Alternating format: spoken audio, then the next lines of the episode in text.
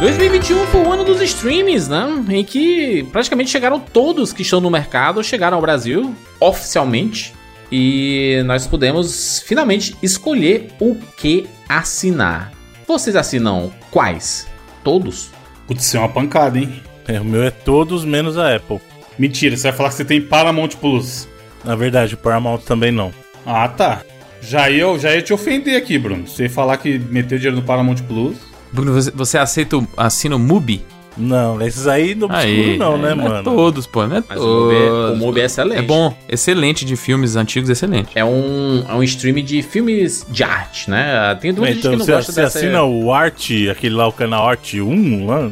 Não, não, mas o, o Mubi, ele, é- ele é tipo essa, essa vibe. Entra um filme por dia no Mubi. É tipo a Criterion, só que de streaming. Exatamente. É só uns filmes artísticos maravilhosos. Eu gostaria de assinar também, porque muitas vezes eu vou lá no Just Watch, aquela parada pra você ver onde tem, e vários que eu quero ver tem só no Como é que as pessoas conhecem o, o Just Watch, hein, cara? É um serviço. Ah, deve conhecer. não pô. conhecem, Um monte de gente indica por aí, é. E o Lock? Quem tem Lock? Esse nem existe. né? também. Mas também Existe. tem um filme o antigo aplicativo bom. dele pipoca lá na TV direto. Mas é no videogame. é, é muito, né? É. É muito aleatório esse bicho. Esse é igual o Netmovies, mano, esse look aí. É, vem, no- vem algumas TV ainda, né? Ó, pra assinar todos do- no Brasil, se você assinar o plano básico é 221 e se assinar o plano top é 337. Imagina, todo mês 337 reais saindo da sua carteirinha. Mas assim, mas, mas, mas con- considerando a atual conjuntura aqui, qual streaming, ou então quais streams que vocês ah, veem assim, vale a pena ainda continuar assinando de boas? E vou continuar pagando, honestamente. Prime, eu acho. Nem eu bom. acho o Prime bom porque ele é bem barato. Não, é o, o Prime é bom porque- não pelo Prime, pelas É outras coisas do Prime. Não, mas, cara, é, sabe o que é foda? O Prime Video tem muito filme, mas o, a, a descoberabilidade dele é péssima. Então você Mas não Felipe, consegue... eu, eu tenho o Prime pra receber as coisas no mesmo dia, não é pra assistir seriado. É, e o Prime Video é outra coisa, ele tem uma sacanagemzinha que lá dentro tem um monte de conteúdo pago. Às vezes É, você quer assistir um negócio, canais. Sim. aí os caras, ah, não, isso aqui você tem que pagar. Fala, ah, vai tomar banho então, mano. E ele mostra igual, né, Bruno? É muita Exato, ele, em vez de ele separar, fala assim, ou então habilita um filtro, fala, não quero conteúdo pago. Não, não, não, não, não. Você vai ver tudo igualzinho aqui na lista da sua pesquisa e tem que clicar pra ver. Você só vai perceber que é pago na hora que você clicou, aí, pra assistir, pague X. Ah, mano. Mas lá tem muito filme bom. Eu, eu não sou tanto de ver série, eu vejo muito filme, então eu prefiro os que tem foco mais em filme. O próprio do Globoplay, cara, lá do, do Globoplay, não, desculpa, do Telecine Play, que agora misturou com o É, Globoplay. que né? agora é parte do Globoplay. Cara, esse Fantástico, assim, ca, cata- é, mudou, gente? Como é que é? Esse nome Telecine Play ele não existe tem uns 3 anos. Não, era, isso aí você tá mentindo, porque era Telecine Play três meses atrás, né? Três anos. Não, nunca foi. No- é, é, tipo assim, no começo ele foi. Era só Telecine. Play, É Chamava Telecine, só pô, Telecine. E, É, aí depois houve um rebranding em que Telecine era streaming e canal de TV, né? Porque o Telecine Play É era isso. só o streaming e Telecine, só o nome Telecine, era o, o canal, né? E aí virou tudo a mesma coisa, porque tudo virou streaming, né? No fim das contas. Isso, né? é verdade. Mas, cara, o catálogo de filme era o melhor, assim. Era o muito melhor, bom, verdade. muito bom. Isso é fato. E o que eu gosto é o da HBO Max por causa do esporte, por causa da Champions. Puta, eu acho que o HBO é o meu favorito hoje em dia, mano. Por causa disso aí, porque tem algum, muitos desenhos lá que eu gosto. E, tipo assim, a- as poucas séries que eu vejo, a maioria é da HBO, cara, porque são muito boas, né? E o esporte, mano, nossa, muita coisa. Não só a Champions, o próprio brasileiro tem ela às vezes. O HBO é um tipo. É como eu já tenho no pacote assinado dois anos, eu não, não, não venho o caso. Mas é um tipo de conteúdo que eu faria fácil isso. Tipo, assina um período, assiste o que você quer, para de assinar, volta depois, assiste o que você quer, para de assinar. É um bagulho que eu faria fácil. Isso. Eu acho que o que mais se enquadra nesse perfil é a Disney, mano. Disney Plus, ele é o, esse perfil de você assinar quando tiver passando o filme da Marvel e não sei o que, depois você não assinar mais. É, o, o Disney, se não fosse a família grande aí, ia ser meio Nossa, o difícil Disney. assinar. E a gente tá no anual ainda, né, Felipe? Nossa família é É, grande. nossa família aí. Se não Aí, fosse a nossa família. Mas, mas o Disney não se. não- o Disney mensal não se justifica nunca. Não dá mesmo, não, cara. Sabe o que é triste dessa abertura? Eu tô pensando aqui agora. Hum. Aí daqui dois meses vem a Disney anunciar. E aí, como é que a gente faz? Esses caras não anunciam, né? Assim, é. Ou o nosso grande Paramount Plus, que eu falei que ia ofender o Bruno se ele assinasse. O Paramount já foi anunciante lá do, do Rapadura pra divulgar o Dexter, né? A Aí, série nova do Dexter. Ó, que- eu vou. Eu, eu, eu falo muito bem da Paramount por uma coisa. Estão pagando. Não. Você, querido amigo gamer, você, querida amiga gamer que quer assistir TV a cabo, mas não quer pagar, Pluto.tv. Pluto TV que é da Paramount. Eles trazem conteúdo, eu já falei isso aqui antes, de TV a cabo de graça pra você. Então tem canal de anime, canal de filme, canal de comédia. Tem muito conteúdo bacana de graça, na faixa. Na faixa, Pluto.tv. E é da Paramount. Uma iniciativa muito bacana deles. É que eu, eu falei isso so- sobre os streams, cara. Os, os streams em 2000 2021 especificamente foi o ano deles, né? Não, isso, desculpa, só pra falar, é streaming também, viu? Ele tem conteúdo ao vivo e tem streaming também. Tem on demand e ao vivo. Parabéns aí a. Como é o Pluto? Pluto TV, que é da Paramount. Inclusive, teve, teve um rolê que eu, eu comprei aquela TV da Samsung, né? O- Uhum. QLED. E aí, eles têm um aplicativo próprio, né? É o TV Plus. É o TV Plus. É quase uma TV por assinatura, mano. Porrada de Isso. canal, cara. É, mano, esse, tem, esse é hipnótico às vezes, porque tem um canal lá que é De aquele cachorro. Fail TV. Não, tem de É. cachorro também. Mas tem o Fail TV, que É o era aquele canal do Army, YouTube. Fail Army, exatamente. Que é o canal do YouTube só da galera tomando tombo e coisa do tipo.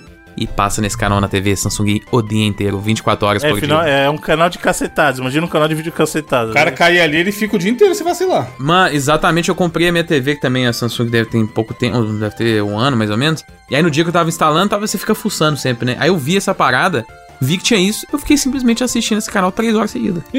Vendo os outros, os outros cair no chão. Tem o Pet Collective também, que é dos bichinhos, que é legal. E aí tem lá também, é, é, sei lá, People Are Awesome, qualquer coisa assim, que é só a galera fazendo É. umas, tipo, umas Sim, manobras malucas de esporte é. radical que é o tal. inverso do Fail Army, né? O Fail Army é só coisa dando errado e dos caras fazendo. Esse People Are Awesome é o pessoal fazendo só coisa fantástica, gente. E a mesma coisa, 24 horas por dia, filho, não para de passar. É loucura. É, e é um negócio meio de. É, é, é aberto, né? É só você ser- ter a conexão à internet e tá lá o bicho ligado e funcionando Uhum. direto. Inclusive, ele aparece como extensão dos seus canais. Ele aparece canal 2000 e pouco, tipo, você vai mudando de canal normal, ele aparece como extensão dos seus canais. Se você estiver mudando de canal, ele aparece logo na sequência, assim, sabe? Tem Euronews, tem bastante coisa.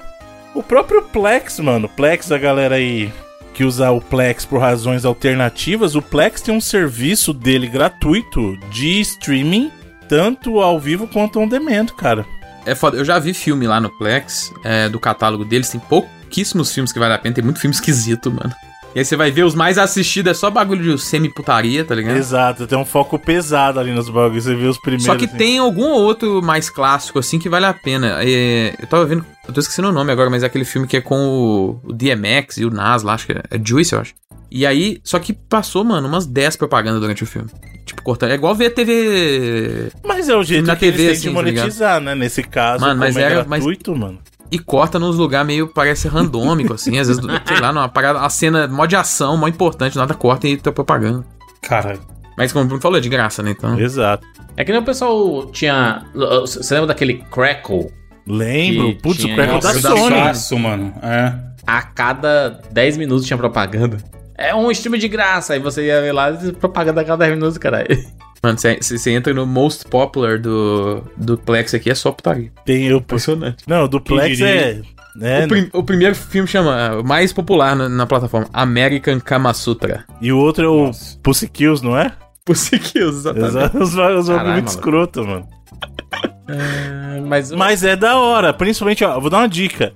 Pra galera que quer treinar em inglês, os canais do Plex são em inglês, os canais que estão fazendo streaming da, da TV. Então, pra quem quiser exercitar listening e tal, o inglês é uma boa pedida, fio. Quem quiser ver todos os filmes péssimos do Chuck Norris, tem todos também. né? Mano, tem o Jurassic Shark, gente. Meu Deus, tô indicando, mano. não, não tô indicando não, é, é bem Jurassic Shark é foda. Não, eu vou, eu vou dizer aqui, a gente tá né, encerrando o ano de 2021. Eu tenho assinatura de todos, né? De todos esses streams. Algum deles são códigos enviados pelas próprias, os próprios streams, né? Pra gente poder trabalhar em cima dos conteúdos deles. E eu posso fazer um ranking aqui de 2021, na minha opinião, dos melhores streams. E se eu quiser um, um lugar, Jundiaí, que me indique as melhores séries da semana de cada streaming? Existe esse lugar? Existe, obviamente, o Giro nos streams toda sexta-feira. No Olha aí, Baita Rapadura. programa. Melhor programa pra assistir Bom almoçando programa da hora do almoço de sexta-feira. É. É, é o horário bom, né? Meu dia ali. É, muito bom. Ao vivo, na live. Mas, olha só, vou, vou- fazer um. Eu vou fazer um top 8, pode ser? Top 8. Caramba. Você Caraca. vê que tem pouco. Note que tem pouco stream atualmente. Famoso top todos, né? É. Não, tenho- existem mais streams, mas eu vou fazer um top. Não, vou fazer um top 9, porque é o, o que é Caraca! o. É o que é o. o- a frente aqui, né, do, do, do iPhone, ele deixa só oito. É, no- nove, nove cabecinhas, né? O. Eu diria que. Em oitavo lugar é o Star Plus. Mas você não falou que ia fazer nove? Meu Deus. Tem 13, mano. Tem 13 no Brasil disponível, parece. Nono lugar, eu vou colocar o Star Plus. É um streaming que eles têm dificuldade pra lançar série e filme. É mais um streaming de futebol da ESPN. É, exatamente, eu fico muito triste, mano, porque eu não tenho Star Plus e quando eu vou ver, eu quero ter um jogo que eu quero ver e só tem no Sabe Star o que eu, Plus. eu acho canalice, mano? O Disney Plus podia ser mais caro e ser junto. Lá fora é. Então, mas o problema é, que- é que a Disney não. Então, mas o- a Disney não quer misturar o conteúdo mais 16 Não, mas é dentro do besteira, Disney mano. Plus. Eu tenho os dois porque eu sou um otário. Mas é o mesmo, é o mesmo design. É a mesma coisa que está no É a Disney mesma Plus. coisa, É, exatamente a mas mesma é coisa. É só pra segmentar mesmo. Mas é que eles não querem fora- as crianças vendo o conteúdo mais 16, entendeu? Lá Então- fora é uma aba. O. É, é, O Star ele Plus. habilita, né? Sim. Dentro É do igual Disney é o a Marvel National Geographic, ele é só uma aba a mais, assim. né? É. Então, em nono lugar na, na minha lista tá o Star Plus. Em oitavo tá o Globoplay. O Globoplay, ele tem. Ele, ele deu uma engrenada agora no final do ano. em- O Google Play, em termos de, de coisas boas. Cara, mas o Globoplay, sendo bem honesto, Deere, é só quando tem um seriado grande da Globo saindo mesmo, porque de resto é bem fraco, hein, mano. Por isso que Ah, eu acho que tá- bom, eu acho bom assistir a hora que eu quero, hein, Bruno? Porra. Não vi Globo Esporte hoje, quero ver Globo Esporte à noite. Eu vou lá e vejo Globo Esporte à Não, as noite. Olimpíadas, o Globoplay bombou pesado. É. Não, eu eu assisti o Oscar, o Oscar na, na Globoplay.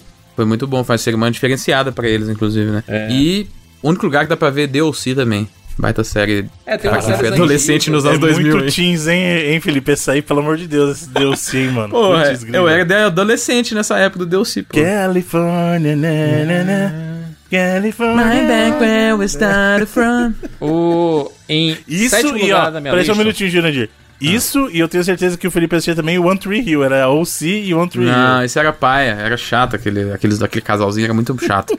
Cheguei nem perto do Ryan e Marissa. Em sétimo lugar da minha lista está o Paramount Plus, curiosamente, porque tem algumas séries muito boas. O próprio Dexter, que foi, eu fi- fiz uma revisita recente ao, é, ao Dexter, e foi muito foda, que série maravilhosa. E eles estão lançando exclusivamente a nova temporada de Dexter, né? É, então, é um, é um serviço que tem um monte de filmes bons e tem. Os contratos estão encerrando em outros streams e tudo que é exclusivo da Paramount vai direto pro, pro serviço lá. Então, se você vai conseguir assistir, por exemplo, Missão Impossível, Top Gun, essas coisas, tudo no, no- na Paramount, né? Caraca, daqui pra frente eles, não- eles vão encerrar todos os contratos, só vai pra Paramount? Sim. Tá certo, né? Caraca. Eles são donos Vocês do podem negócio, valo... né? É, pode valorizar o seu próprio serviço. Vai ficar bem, é, vai ficar bem competitivo. É, e aí é o, o negócio é. é- eles estão brigando com isso, né? Atualmente eles, eles fazem essas, essas brigas de direitos autorais, né? Tipo Transformers da vida, vai tudo pro, pro, Paramount ali, né? Em sexto lugar na minha lista tá o, o Mubi, que eu descobri tem alguns meses e, cara, é muito legal, tem muito filme clássico. Eu assisti o, o primeiro, A Volta dos Mortos-Vivos, do Romero, lá dos anos 60 ali, que é espetacular. Como aquele filme continua atual muito tempo depois, né? E, e, assim, ele lança esses diretores franceses, italianos, é, alguns coreanos, é, espanhóis e brasileiros. Tem muito conteúdo mais artístico. E, cara, você. É, é a ficha técnica mais bonita de um stream. Quando você acessa, você vê aqueles. Opinião do, da, deles mesmo, da, da- do staff do, do MUBI. Você vê críticas internacionais dentro dele. Você vê especiais sobre o filme, links pra coisas no YouTube. Tem, tem tudo assim, tem tudo. Não é só o filme que tá lá, sabe? É muito foda isso. É, eles fazem um, um trabalho muito bom. Em quinto lugar tá o Prime Video. Do, do quinteto dos grandes, o, o Prime, Prime Video em 2021, na minha opinião, foi o, o pior, assim.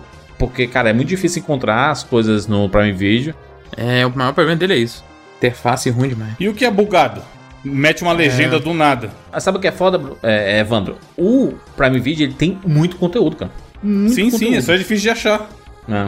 Eu acho que eles vão Eu melhorar vejo isso. muito filme lá, porque tem muita coisa. Mas aí, eu, tipo assim, pra saber o que eu quero ver lá, eu tenho que usar o Just Watch, igual a gente falou aí. Porque se eu for depender do Prime Video, mano. O Prime Video tem uma coisa muito legal que agora os outros estão colocando, mas não tinham. O raio-x do Prime é muito legal.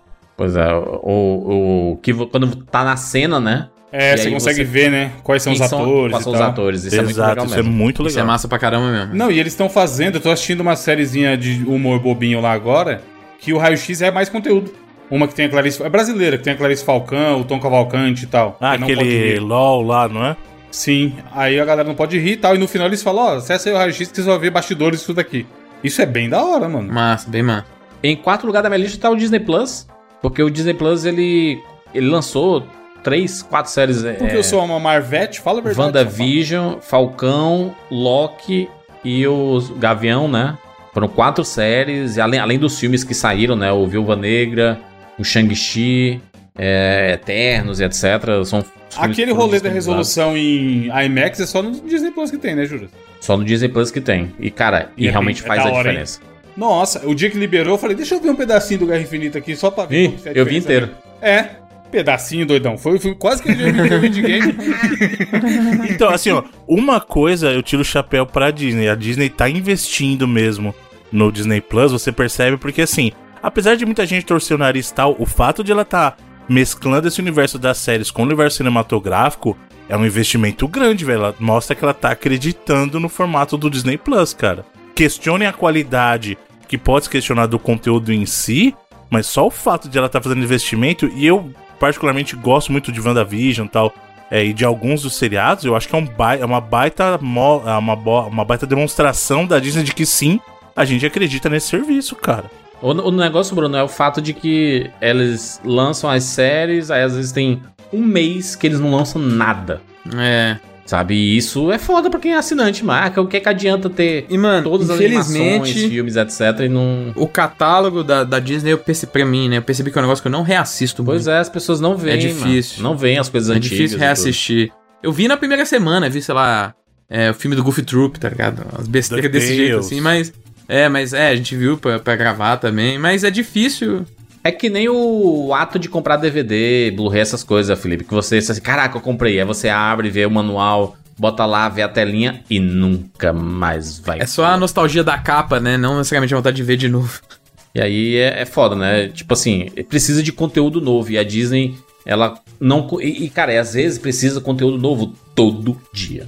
E vai demorar um tempo pra Disney entrar ne- nesse ritmo É, aí. pra né? chegar nesse ritmo. É, a né? Netflix chegou aí depois de muitos anos, né, cara? O stream pra mim foi o terceiro lugar desse ano, foi HBO Max, que chegou com tudo. Hoje é o stream de filmes. Se você estiver procurando um filme lá, tem muito, Muito filme, filme. Muito filme, muito filme. Pegaram muito catálogo da própria Sony, Sim, né? sim. Recentemente. Não, aí, o- então tem a- muito filme bom. Eu, eu tava conversando internamente com a galera e, e quase 50% do catálogo do Telecine era da Warner. Nossa. Muita coisa ali foi para pro, pro HBO Max e é realmente um serviço que tem muito conteúdo, dá umas travadas de vez em quando, é um pouco lento às vezes, mas eu acho que isso é melhorável, né? São coisas, são coisas que você Principalmente com os esportes que a gente tá falando aí, ele vive. é, custa pegar no tranco. Na hora da Champions League, você tem que clicar várias vezes até pegar no tranco e Mas é legal poder ver Champions League num streaming, né? Putz, e ver todos os jogos Todos que estão passando na É Champions. massa. Só tá faltando um mosaico pra passar todos ao mesmo tempo, mas. É. O Prime Video em, em 2022 vai transmitir a Copa do Brasil, né? Então Sim. Vai, vai ser uma disputa pro. do- 2022 vai ser o ano do esporte no streaming. Você vai ser assinante e vai ter acesso a essas paradas todas. Em segundo lugar da, da, da minha lista tá o Apple TV Plus, que foi realmente o ano de explosão do streaming. Cara, é só série fudida, massa. Ted Lasso, o fenômeno Ted Lasso aí. Trouxe todo mundo, Morning Show, Melhor série do ano, de longe. Mythic Quest, já viu? Já assistiu, Mythic Jorge? Quest, muito bom também. Fantástico, galera do videogame. A gente já falou aqui com certeza, mas Eu já assistam, eu, cara. eu, eu série assisti fantástico. dois, dois, acho que foram três episódios de Mythic Quest. Eu não, eu não, não, não cheguei a terminar. E tava gostando pra caramba, assim, de uma, de uma empresa que cria jogos, né? É que tipo um. É tipo a Blizzard que tá criando o. É, exatamente o, um MMO, assim. É. E, cara, pô, o episódio sobre a quarentena que teve aí entre as duas temporadas, puta merda, uma das melhores coisas de TV também que teve esse ano. E é uma série de comédia sobre desenvolvimento de videogame. Acho que o Bruno ia gostar. Se ele conseguisse é, derrubar essa birra dele, ele, Romper essa barreira. O cara é tão androidezeiro que ele não assina a ele Apple. iria gostar tanto do Mythic Quest como ia gostar muito de Ted Lasso. Eu acho que tem um humor vibe Bruno. É, muito Lasso. cara, Bruno, é coisa Ted pra Lasso é bom, pelo amor de Deus, mano. Eu, eu, eu- eu fui caçar a camiseta pra comprar, Jandir, oficial Boa deles lá, demais. só que não entrega no Brasil. Richmond, é. Richmond AFC. Eu Football's estava Life. ok em dar 80 dólares na camiseta e pagar o frete pro Brasil ainda, mas não entrega. Football's Life, da Dani Rojas. Football is life. Sim. E, cara, primeiro lugar, imbatível, inigualável, ninguém, ninguém pega, ninguém supera a Netflix. É inacreditável o ritmo da Netflix. Que Sabe que é perdeu- engraçado, Per- cara? É, aquilo perdeu- lá tem muita coisa, mas tem muita lixeira também, né? Então, perdeu eu, eu acho que todos esse os ano foi o direitos, ano. Perdeu todos os direitos de tudo dos outros. E toda semana os caras lançam 30, 40 coisas novas do mundo inteiro. É bizarro. Isso é, isso é fato, mas em quantidade, volume, eles têm muita coisa mesmo. Eu acho que talvez não converse tanto comigo, porque esse ano foi um dos anos que eu menos assisti Netflix. Acho que tirando o Round 6 e o. o Red Notice lá, eu não lembro de outras coisas que eu assisti desse ano, né? Falando desse Coisas ano. novas, no né? Netflix. É, eu vejo muita coisa de catálogo lá. é, os, os filmes do Estúdio Ghibli eu revejo muito e estão todos lá, né? Uhum. Mas assim, eu também eu pensei, tava pensando exatamente isso, Bruno. É, projetos deles, né? Conteúdo que foi lançado esse ano, eu vi poucos e assim, o próprio Round 6, o Missa da Meia-Noite, fantástico, Mike Flanagan, putz, talvez seja a melhor coisa que teve no Netflix pra mim esse ano que eu vi aí, mas eu realmente não lembro de ter visto muito produto novo deles, apesar de é, teve lá aquele do Zack Snyder, bem ruim o filme. Sim, o de zumbi é muito ruim. é. Muito ruim. Então, assim, eu não lembro de ter visto várias co- coisas assim que eu fiquei muito impressionado. O próprio Arcane eu não vi ainda, mas acho que você com certeza contaria Porra, com um é dos bom pra grandes aí, que deu caralho, certo é um pra caramba. uma das melhores é, animações de todos os tempos, eu diria. Mas assim, é, quando eu pego realmente pra pensar coisas desse ano que eu vi lá e principalmente que eu vi e gostei muito, é pouco mesmo. É realmente Oscarzinho para quem, né, João disse? Se não ganhar, é o clubismo. Ah, cara, tem, tem, tem muita coisa. O, o foda é que é como, como é uma minissérie, como é, na verdade, uma série, porque foi confirmada a segunda temporada, né? Puta, não concorre ao Oscar? Não, tem, não pode ir pro Oscar, né? Tem que ir pro Emmy, né? Aí, exato. Emmy Globo de Ouro. É, mas vai ganhar. Vai ganhar. Cara, esse, esse ano teve muita coisa massa no- na, na Netflix. Aquela série Made, não sei quem teve a oportunidade de assistir. É como se fosse A Procura da Felicidade, que é maravilhosa. Tem, tem uma que é de. Que a, a Netflix tá especialista em fazer essa série de putaria, né? Que é o Sex Life. E é uma série realmente muito divertida, interessante. Uma série e caliente. Tem, aquele, tem, tem o fenômeno daquele do Tiger King. Tem, cara, tem, muito, tem muita coisa. O próprio Witcher, né? O Witcher que, que, o He-Man que saiu. O, o He-Man é muito foda, mano. Esse He-Man é maravilhoso. Por que as pessoas não, não viram esse negócio, mano? É, um- é realmente muito foda. Tem muitos filmes, né? Foi, lançou basicamente um filme pro fim de semana. E aquele Ataque dos Cães lá do Benedict Cumberbatch também. Ah, é, eu vi o Identidade, né? O Passing lá, essa semana é bom filme também, é bom filme. Tem muita coisa saindo e eles. É impressionante como eles conseguem lançar tudo numa semana. E aí você tem realmente muitas opções. Reality shows. Tem, tem muita coisa. Acho que Casamento às Cegas, que foi um, tá, um sucesso esse bagulho aí. É, não tem como falar que, tipo assim, não, as coisas que eles lançaram não foram sucesso, né? Porque sempre todo, teve até aquela Bridgerton lá que foi sucesso pra caramba. O Round do 6, ano. né, que o Bruno falou ali, cara, Round 6 foi um fenômeno, né, de 2000, Fenômeno do ano aí, né? né, Maior do ano. 2021, né? Então, eu diria que, que realmente é, é difícil segurar esse ritmo da Netflix. Porque como eles têm no mundo inteiro, eles estão produzindo conteúdos do mundo inteiro, né? Então, eles lançam pro mundo inteiro a parada. É Quando, ah, eles chegaram no Brasil. Aí sai o filme brasileiro aqui, os filmes da Larissa Manoela, da Maísa, não sei o quê. Brother, vai pro mundo inteiro.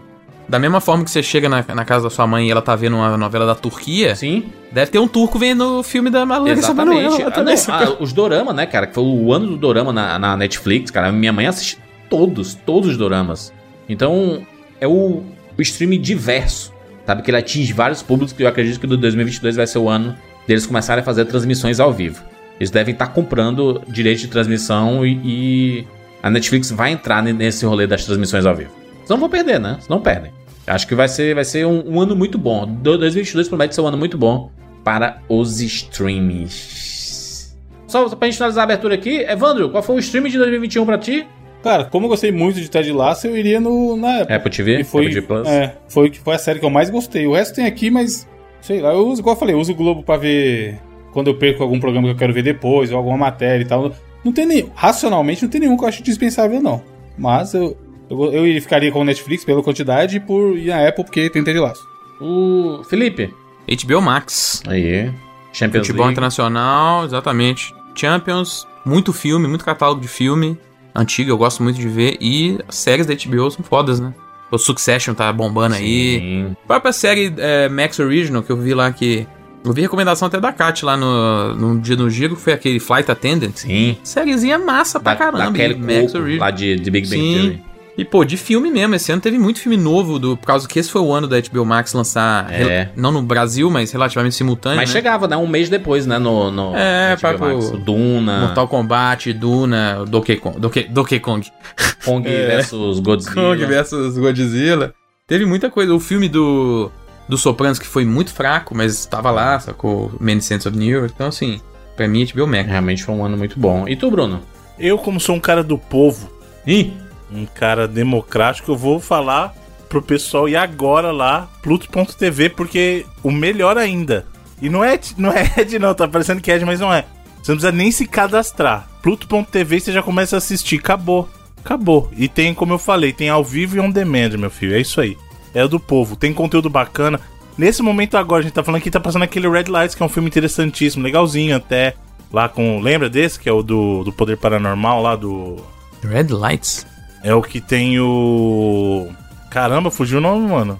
O cara do Batman, mano, que o. O Nolan adora, o Nolan adora. Tá em todo filme do Nolan, sem ser Cillian. Bale. O Cillian Murphy, exatamente. É muito, muito interessante esse filme. E canal de, de anime. A gente que perdeu aí na TV aberta o espaço do anime, tem canal de anime, tem canal que passa a turma da Mônica. Tem muita coisa bacana. Tem um canal só de South Park. Pra você ter uma ideia, Evandro. 24 horas de South Park. Isso faz falta nos que, tem, nos que eu tenho, hein, mano. E todos os desenhos que eu curto tá em algum lugar. E o South Park inteiro, nada. Exato, aqui ó, 24 horas de South Park. Tem canal clássico que passa de Neon Gênio, cara, esses clássicos dos anos 60 e 70 de, de seriado. É muito é bacana. gratuito. gratuito, 100% gratuito. Propaganda a cada dois minutos. Pior que não, cara. Ele tem programação, assim, a programação dele do ao vivo. Um e meio, um e vinte, um e meio. não é não, pô. É igual, é igual ritmo normal de TV, cara. É igual você tá assistindo um programa normal na TV. É até menos, até, assim. Muito bacana, cara, muito bacana. De aplicativo desses assim, eu recomendaria o DirecTV Go, hein? Fica a dica aí, se você cara, não DirecTV. Go é muito bom, hein, mano. É muito rápido, Bruno. É muito rápido. É mais barato que TV por assinatura e é É mais barato e eu já larguei um monte de TV por assinatura, ó, sendo DirecTV Go, fio. Fácil, fácil. Aí, a dica. Falamos aí, um monte de marcas aí, né? Um monte de, de dicas. É o macacão de Fórmula 1. Um monte de marcas aí, se quiser patrocinar a gente no futuro, estamos aí. Exatamente. É, E é isso, vambora. Eu sou Júlio de Filho. Eu sou Felipe Mesquita. Eu sou Evandro de Freitas. E eu sou o Bruno Carvalho. E eu sou 99 Vidas.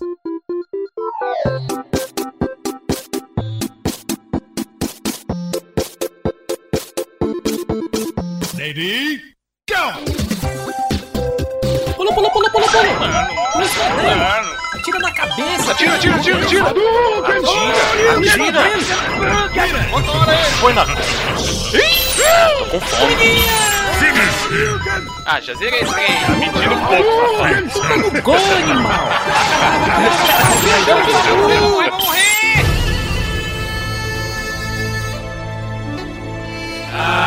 morrer! Relaxa, a gente tem 99 vidas.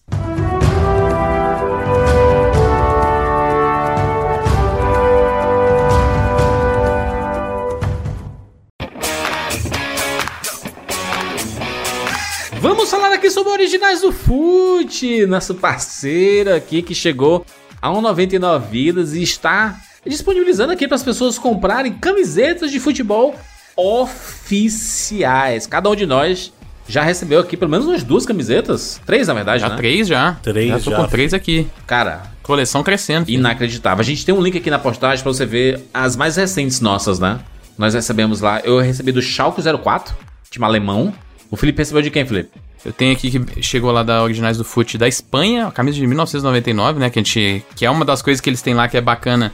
Camisas antigas, retrôs originais. Então, camisas aí que, que sobreviveram a tempo e bem conservadas. E no esquema aí da assinatura deles, que é o mais bacana, né? Eles têm uma assinatura você paga um valor por mês e todo mês chega uma camisa de futebol diferente na sua casa, no tamanho que você escolher. Eu, eu vou, vou dizer, vou dizer como experiência própria, tá, Felipe? Pra mim tá sendo uma coisa fantástica. Meu pai é apaixonado por futebol e adora vestir camisetas de futebol. E aí, o meu, o meu rolê é chega a camiseta e eu vou lá entregar pra ele pra, e conversar com ele.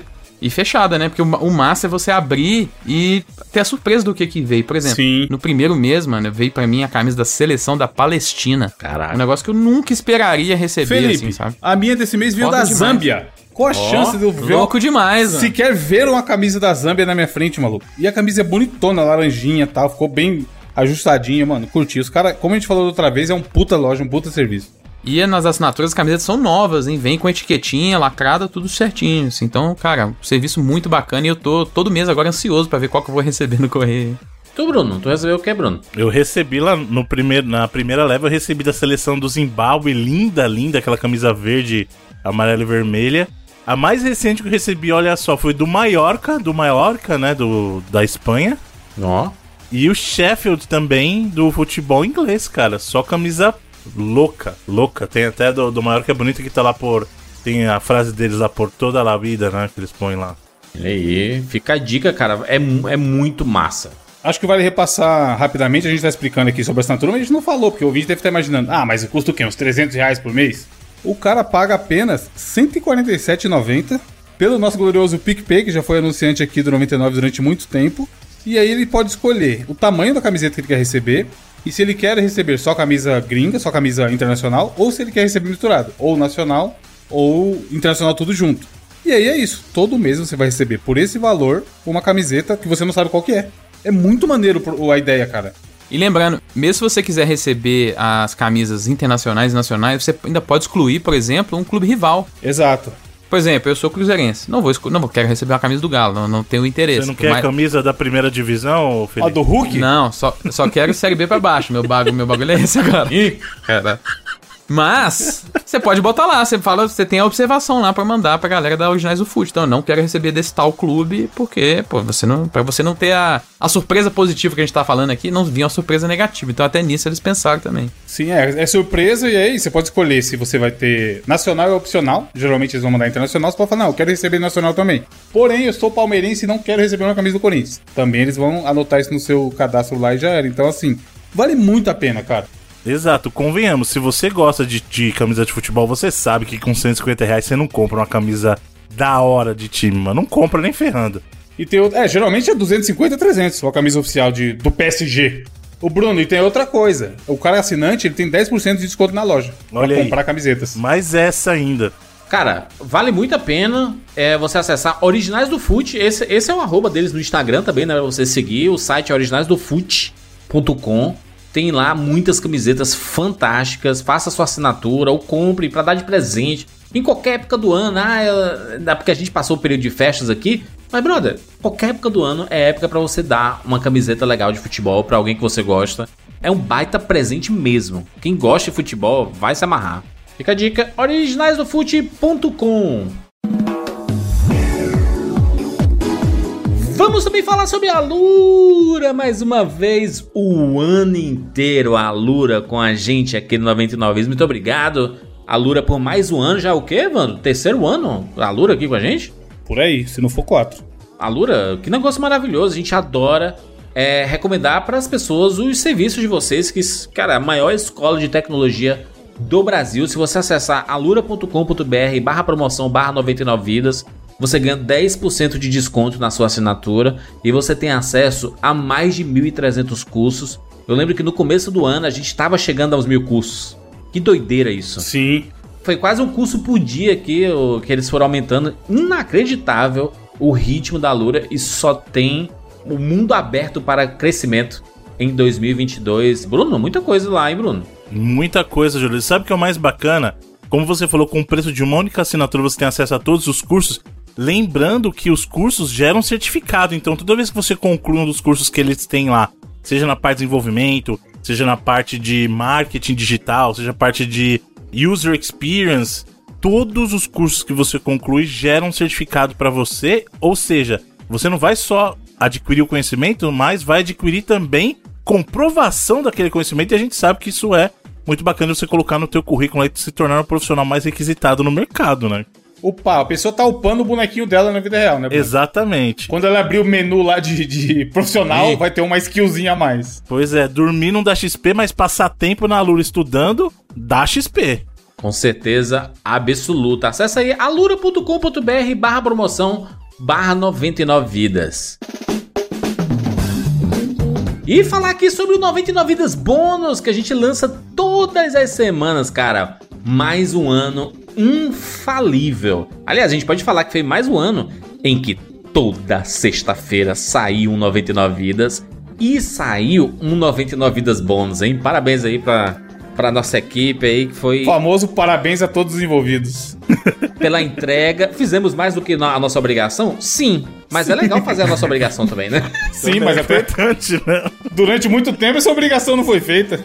Normalmente as pessoas não fazem a sua obrigação, né? A gente fez a Cara, nossa e obrigação. esse ano, a quantidade de bônus que a gente entregou aí de durações bem grandes, né? Durações às vezes parecidas com de um cache desse aqui que você tá ouvindo. Cara, re- realmente, esse ano foi impressionante a, a qualidade dos bônus aí que a gente soltou. Um ano muito legal pro 99 vezes aí, em termos de, de, de produção de conteúdo. A gente produziu muitos podcasts bacanas e muitas edições bônus. E para você acessar, poder ouvir esses podcasts bônus, você acessa 99vidas.com.br barra assine, porque lá tem todos os detalhes, né, para você assinar. 30 dias gratuitos para você experimentar a ferramenta lá do Sparkle. Você pode ouvir todas as edições do bônus gratuitamente por esse período de 30 dias. E depois, se você né, quiser continuar com a gente, a gente vai ficar muito feliz para você acompanhar as novidades e poder né, ter essa interatividade com a gente mensalmente, né? Você vai poder fazer a sua contribuição mensal. E a gente vai ficar muito feliz que você vai estar ajudando 99 Vidas e fazendo parte da nossa família aqui, entrando no grupo do Telegram, entrando lá na, na plataforma do Sparkle, fazendo parte da comunidade, respondendo as perguntas e participando do universo 99 Vidas.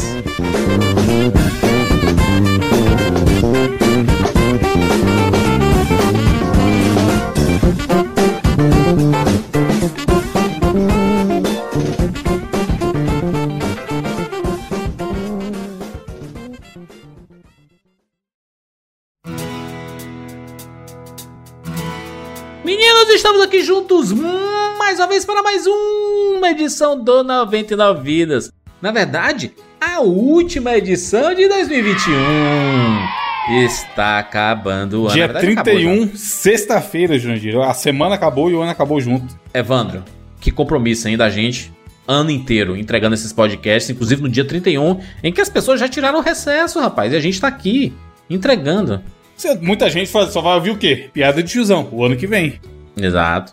O cara Exatamente. já tá na fe... O cara já começou a beber 10 horas da manhã? Ah, ele vai ouvir 99 vídeos o quê? Aqui a gente tá fazendo a nossa entrega semanal do 99 Vidas. E como é de praxe, e como é de lei no 99 Vidas, sempre o último podcast do ano é o quê? Os melhores jogos de 2021. Na verdade, os melhores jogos do ano, né?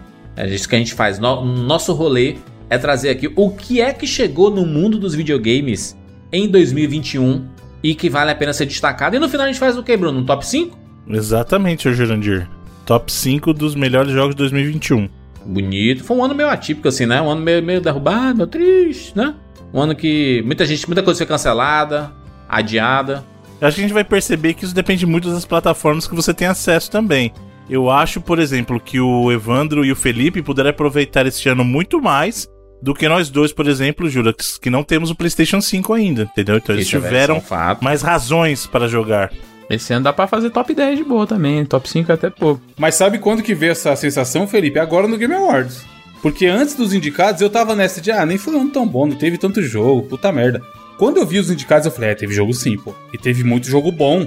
Foi um ano meio curioso porque a gente teve poucos lançamentos daqueles estúdios é, que a gente considera muito grandes, que dão uma parada na indústria, né? Que as, as semanas que depois o jogo sai, Dog, o papo é só esse, né? Eu acho que até no final do ano o Xbox dominou bem a conversa com o Forza e Halo, assim, em novembro e dezembro. Foi com certeza os jogos, assim, e a empresa que dominou o finalzinho do ano nesse sentido, sabe? Galera muito empolgada com Forza Horizon 5, galera muito empolgada com Halo, né? Tanto o multiplayer quanto a campanha. No começo do ano ali, a Sony teve o próprio Ratchet Clank, que foi um barulho por ser uma parada de só nova geração e tal. Mas realmente faltaram talvez os jogos que, como eu falei, param a, as redações e a- as redes sociais da galera falar só deles durante as um tempo. máquinas, né? Exato, durante, com frequência, mas de qualidade, cara. Teve muita coisa boa, inclusive esse ano teve muito jogo indie muito celebrado, muito jogo indie do Brasil muito celebrado esse ano também. Então, assim, eu acho que pra quem foi muito atrás e dependendo dos gêneros que gosta, assim.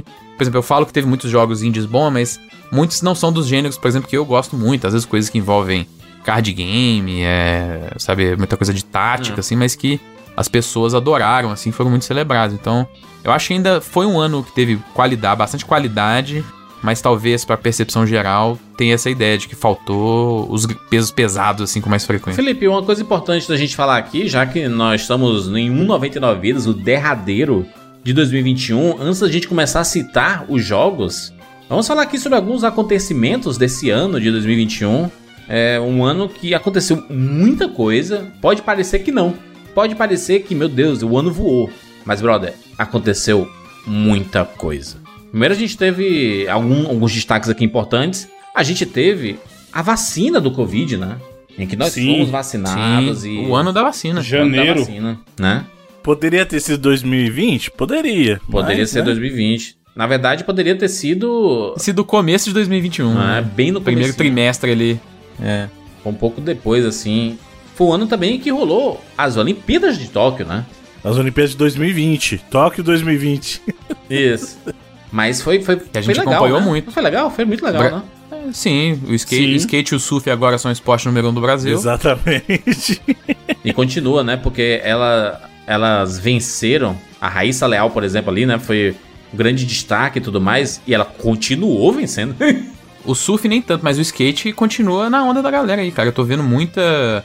Tem muitos conhecidos que andavam que começaram a dar aula agora, porque as pessoas de, que tinham skate parks convidando ah, pessoas que andavam muito tempo para ser professores, porque tá tendo muita procura, principalmente de, de crianças para poder fazer aula, assim. Crianças, sabe, por causa da- das meninas também, muitas. Até mais meninas do que meninos. Eu, eu já vi alguns amigos. Isso é meus. muito animal que a Olimpíada faz, né, mano? Que acaba aquela de é rolê de muito só futebol, futebol, futebol, futebol, futebol.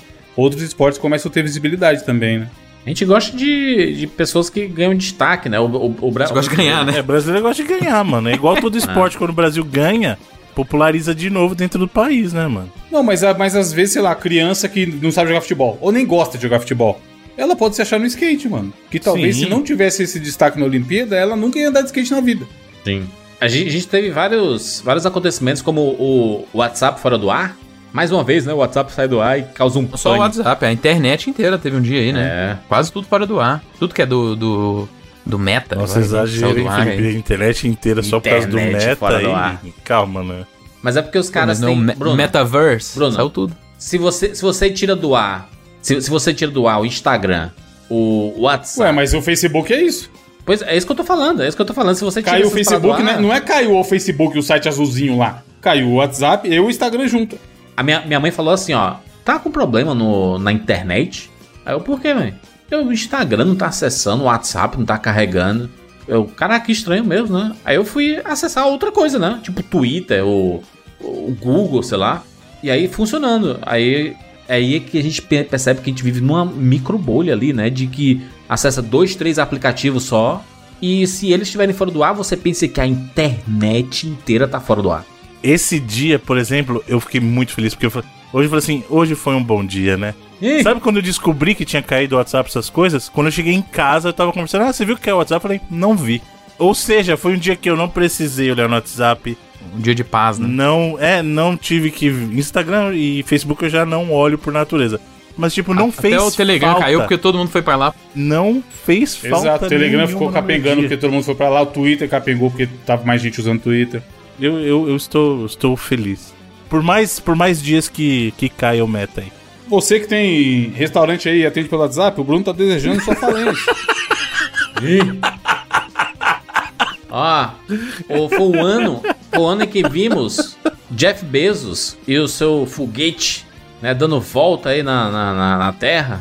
Não só ele, né? Vários foguetes aí subindo. Vários chineses e tudo, né? Teve um monte de coisa, né? Teve a queda do avião da Maria Mendonça, né? Foi um, Tragédia uma tragédia pesada absurda, né? As pessoas ficaram Foi o termo mais assim. buscado no Google Brasil, Marília Mendonça. Ó, uma- um forte aqui, hein? É também histórico. Messi saindo do Barcelona. Isso aí foi. Pois é, quem diria. Depois de todos os anos estando jogando lá. Foi o ano da polêmica do Barcelona cringe, chorando. que a gente teve até uma abertura Do cringe, histórica aqui. verdade. É. Teve, teve aquele rolê do MC Kevin, né? Do, do, da queda do, do prédio e tudo. Kevin, né? Outra, outra tragédia muito triste aí também. Tudo, tá, tudo que aconteceu em volta disso, né? O papo em volta É muito dele, bizarro morte. tudo mano, que- muito- que aconteceu, mano. É muito bizarro. Foi um ano em que rolou o Big Brother, um dos mais falados É isso que eu da história. gente nem fala muito, mas né? Juliette. Porque foi ali. Ele começou em janeiro, né? E acabou em março, abril, sei lá. E aí, Mas Juliette. quando tá ativo é só o que se fala também, né? Só o que se fala na época, exatamente. E, e eles continuaram bombando, né? A Juliette e e o Gil, principalmente, o, o resto, né, sumiu, né? Sumiu nada, o Bill Como tá aí. sumiu? O Bill tá em todos os realities aí desde Bill então. é foda. E o Nego Di? Nego Di, Nego Di. Tá aí. tá aí onde, né? Pretinho básico, pô. No sul ele é Deus. Nem tá mais, eu acho que nem tá mais. Importante dizer que 2021 foi o ano em que houve uma revolução na forma de, de pagamentos. Foi ali em 2020, né? Mas foi em 2021 que bombou, né? E foi o Pix, né? O Pix foi revolucionário, brother. Ele entrou, tipo, ao vivo em, no dezembro do ano passado, né? Um negócio assim, então, mas foi esse ano mesmo que virou o formato de pagamento de tudo aí. E melhorou muito a vida das pessoas, simplificou muita coisa mesmo, hein, mano. E, e a dica aí, mano, se você tem estabelecimento e não aceita Pix ainda, maluco, Tá moscando, né, Brau? É. tá moscando pesado, mano. Já tem que ter o QR Code lá no caixa lá pro cara Exato, é, já deixa na plaquinha assim, ó, tá aí, ó. filho. É, mano. A gente teve vários destaques, né? Como a Carol Conká. Big Brother, é. Destaques, né?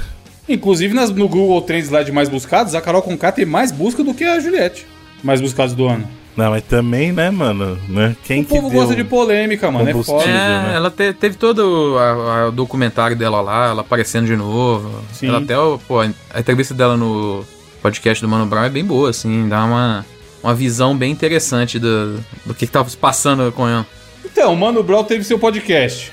Foi de novo o, o ano do podcast no Brasil? Foi o ano do Mesa Cast, com certeza absoluta, né? Estabilizou bizarro, né?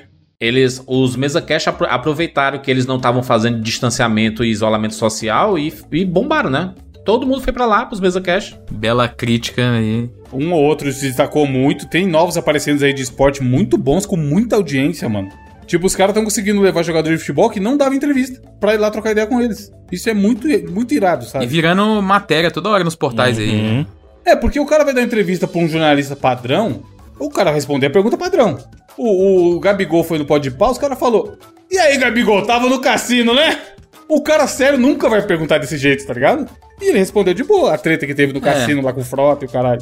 Agora, o grande fenômeno brasileiro de 2021 não é Juliette, não é Mesacash, não é ninguém. Cê- Casemiro. É ele, vocês sabem. o mito. Não Casimiro adianta correr, cuidado. Com certeza. Porra, ele postou esses dias, o canal de cortes dele teve bilhão de views. Caralho. Bilhão! O YouTube mandou o resuminho lá que os caras recebem. Bilhão! Bilhão de minutos. Minutos Tá ou views, não sei. Será? Não, não. Rico tá eu. Ele tá pobrão. É. Tá maluco, cara. O maluco, o moleque é no um que, que ele gênio. tá fazendo mais grana, se é no, no YouTube ou se é nos subs lá da Twitch lá, que ele tava entre os brasileiros mais ricos também. Enquanto a gente tá gravando aqui, ele deve ter uns 100 mil, deve ter bombou demais. Teve o, o, foi o E merecido, ele é foda, ele é foda. Teve o ano da CPI, né? A CPI lá bobou também. Sim, o Lu, CPI. Luigi Virou fez carreira Luigi, na, na, na exato. CPI. A, a live do Luigi virou um negócio também, sendo citado em jornais É, o caralho, porque sim. ele tava cobrindo a, a CPI. Isso é muito legal. E os cortes do Luigi estão indo bem também agora aí, que ele tá começou a fazer, fi. Luigi tá também é bom, mano. Não é um Casimiro, mas ele é Ele bom é pra massa. caralho. é. Ele é massa demais. Tiveram vários memes, né? Absurdos, assim, da própria Pfizer, né? Porque é o, to, o tô passada, né? Aquele que. O cara toma a vacina da Pfizer e fica tô passada. Teve o da fofoca edificante, que a gente até trouxe aqui pro Bom, cast também na bom, abertura. boa discussão, é. Teve o do leite condensado, lembra do negócio da, da lista do leite condensado? No dia dessa abertura da fofoca, da edificação, dessa discussão, que o Jandir botou no grupo da fofocas da internet. Ah, é. E estamos lá até hoje edificando. Exatamente. É, teve um, um fiasco absurdo que foi o No Limite, né? Tentaram fazer uma rede Nossa, eu nem sei o que aconteceu, mano. né? Triste, também não vi. E eu que era um grande defensor. O André Matos tem o carisma de uma porta apresentando, hein, mano? Vai tomar banho, velho. Não dá, velho. Não deu bom. É, foi um ano que tivemos algumas mortes aqui no cenário nacional bem Não, mas calma, antes né? do meme foi o ano do cringe, pô. Já falou. A grande, grande discussão do cringe, falou? Tu Bruno falou, cara. de novo. Tu que Não, falou, mas tem que cara. repercutir. Não adianta falar o vento e ninguém repercutir, porra. É, o, o cringe foi uma das coisas mais comentadas. Inclusive virou pauta das 99 vidas, o cringe. É, e agora já é. Tá no dicionário do brasileiro falar essa palavra aí. de Hoje em dia né? já tá cringe falar de cringe. Verdade, De cringe, é. ver- verdadeiramente. O, algumas das mortes, assim, que foram, foram muito impactantes, a Marília Mendonça, né? O MC Kevin, o Paulo Gustavo, né? Que foi um ano e o Paulo Gustavo faleceu. E no caso dele foi de Covid, né? Complicações em fator do Covid. Sim. Tarcísio Meira, um grande ator aí, nos deixou. Putz, Eva Vilma também também, foi- grande atriz. Agnaldo Timóteo nos deixou em 2021. Foi um ano muito triste, muito pesado. Perdemos muitas pessoas queridas.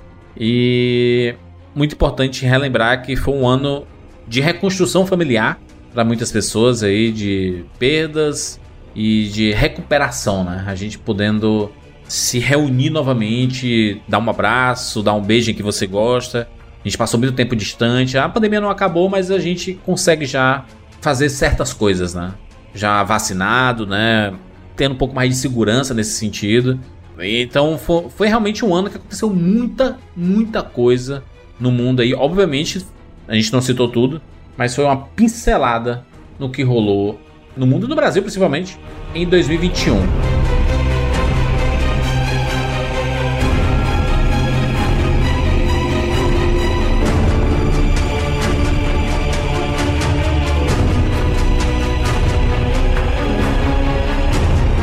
Vamos falar de games? Vamos falar de games em 2021, ano em que Evandro e Felipe compraram um PlayStation 5, Play 5. É, o Evan já foi até ano Eu, passado. acho, é, eu comprei no ano Esse passado, final do ano passado. Verdade, verdade. E saiu o que pro PlayStation 5 esse ano? Pô, eu diria, daria três destaques aí, que são, foi o Ratchet Clank, série já histórica da Sony há mais de 20 Bonito, anos, né? né? Vamos mostrar que o PlayStation 5 veio pra, né, veio pra ficar, né? Pois é, talvez o jogo mais impressionante tecnicamente do PlayStation 5 aí, sabe? É, realmente aquela parada, ah, parece um filme da Pixar, realmente parece. E dessa É vez um é de verdade, né, Felipe? Porque a gente já É, fala, a gente, a gente já tá impressionado. É, a gente fala desde o Play 2. Nossa, parece o filme da Pixar, meu Deus, e não parecia.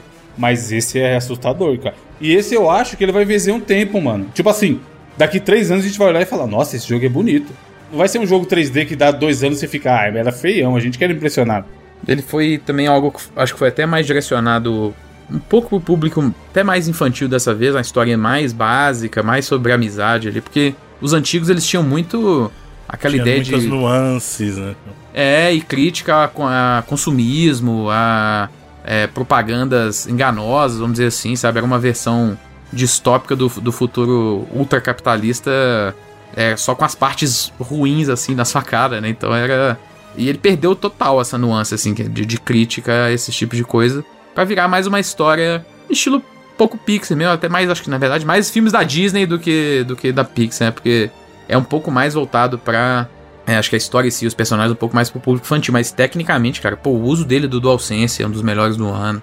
Do SSD mesmo, com aquela ideia dos, dos portais, sabe? Você ter duas fases completamente diferentes carregadas no mesmo ambiente, você Você transitar. demora por até de entender, forma- né, Felipe? A primeira vez que você entra num portal, você fala, como assim? Tá um, uma- um dentro do outro? Como que isso tá rodando? Como que isso tá acontecendo aqui tecnicamente? muito, muito bem feito tecnicamente, assim. Acho que é um do- a Insomniac, né, que é o estúdio que, que fez o Ratchet, é, acho que já tem alguns anos que os caras são conhecidos por execução, né? A execução dos caras é perfeita, assim. E além dele, acho que pro Play 5, diria o próprio Returnal, que é um jogo também da Sony. E é exclusivo, né? Exato, First Party deu uma ousada aí no, no roguelike, sabe? Um jogo de valor de produção bem alto, que mistura os jogos que a própria Housemarque, que é o estúdio, fazia antes, que eram tipo shoot 'em ups, sabe? Jogos com visão de cima, jogos com muitos efeitos de, de tiros reluzentes, e os caras transferiram os conceitos deles para um jogo de ação em terceira pessoa, valor de produção muito alto, jogo muito bonito. E o próprio Deathloop no final do ano aí, que é uma, não é um jogo da Sony, mas é um jogo de acordo, né, de exclusividade. É curioso que é um jogo até da Bethesda, né, publicado pela Bethesda, que é uma empresa da Xbox agora. Mas é que também foi um jogo muito, muito bom, assim, que também deu uma ousada, não tanto nas partes técnicas, é um jogo que não usou tão bem o DualSense e tal, mas que usou muito bem, diria a ideia de, de design, né, as novidades no in-game design, assim, muito legais, mexendo com a ideia de time loop e tal, então eu diria que no PlayStation 5 esses três foram os principais aí, junto com alguns jogos que saíram até para Play 4 também, de, de parcerias também, o próprio Kena, coisas desse tipo, sabe? Mas é, a maioria dos jogos aí de, de grande impacto do ano, é, acho que ainda foram multiplataformas. Né? Eu vou dizer o seguinte: 2021 foi o ano que eu menos joguei videogame. A, mu- a mudança comeu seis meses da vida do cara também. Foi, pegou muito, muita. O, eu tive um primeiro semestre muito ruim pessoalmente, né? Já falei sobre o que aconteceu com meu irmão, que faleceu de Covid e tudo. E isso me desanimou bastante para fazer qualquer outra coisa, assim. E, e, olha que videogame sempre foi um refúgio muito foda pra mim, sabe? Mas acabei me distanciando um pouco. Eu tava apenas com Xbox Series S e com Nintendo Switch, né? E assinei o Game Pass por algum tempo e fiquei jogando vários jogos. Joguei muita coisa de retro game mesmo, até pra fazer live na Twitch. E diria que recuperei minha vontade, minha, minha ânsia por jogar jogos de videogame agora no finalzinho do ano. É, nessas últimas duas semanas, eu diria. Quando eu decidi jogar tudo que era possível no Nintendo Switch. Virou meu videogame de cabeceira. Qualquer lugar que eu vou, eu tô com o Nintendo Switch ali de cantinho se eu tiver uma meia hora, uma horinha, cara, eu vou estar tá jogando o Nintendo Switch. É inacreditável. A Nintendo teve um ano, acho que não teve também, igual algumas outras aí, não tiveram jogos muito grandes, assim, vários muito grandes, mas teve muito jogo, né? Logo no comecinho do ano ali, o, o Bowser's Fury. Mano, Puta, esse jogo, jogo é bom demais, cara. Putz, Puta exercício de experiência com design com Mario, assim. Tanto que ele vem com também o Super Mario 3D World, que era do Wii U, mas a gente só fala do Bowser's Fury, né? Não, é um mas é porque ele. É porque, é porque jogar Mario é sempre massa, né? É sempre legal jogar Mario. Sim. Qualquer jogo, qualquer jogo que for relançado pro Nintendo Switch da, da, da franquia Mario, vai ser legal de jogar. Mas esse Bowser Fury, pelo amor de Deus, mano. Que isso, cara? Que jogo maravilhoso é esse, cara? Me dá um Bowser Fury gigantesco, é jogo do ano. Na hora, na hora. Mapa, mapa o tamanho do GTA com. Igual, igual tá lá, tá ligado? Porque ele é pequeno, mas ele muda bastante coisa conforme você vai avançando. O mesmo mapa muda é, partezinha da neve, não sei o que. Cara, esse jogo é. Nossa. É. É bom. Ele não tem tanto compromisso até de fazer o mundo um pouco coeso, assim, né? Ele é só tipo um mar e várias ilhas. Sim. Só que, putz, a, o design de, de, de, plataforma de cada dessas ilhas, né? Os desafios. E o elemento sistêmico ali de você ter um inimigo toda hora aparecendo e aquela ideia do, da escala, de, do nada você ficar gigante, o seu inimigo ficar gigante. Putz, é muito legal, cara. É realmente uma experiência. Mario Saiyajin, Felipe. Que a Nintendo foi muito bem. Exato, eu, o Mario Gatinho Saiyajin. É.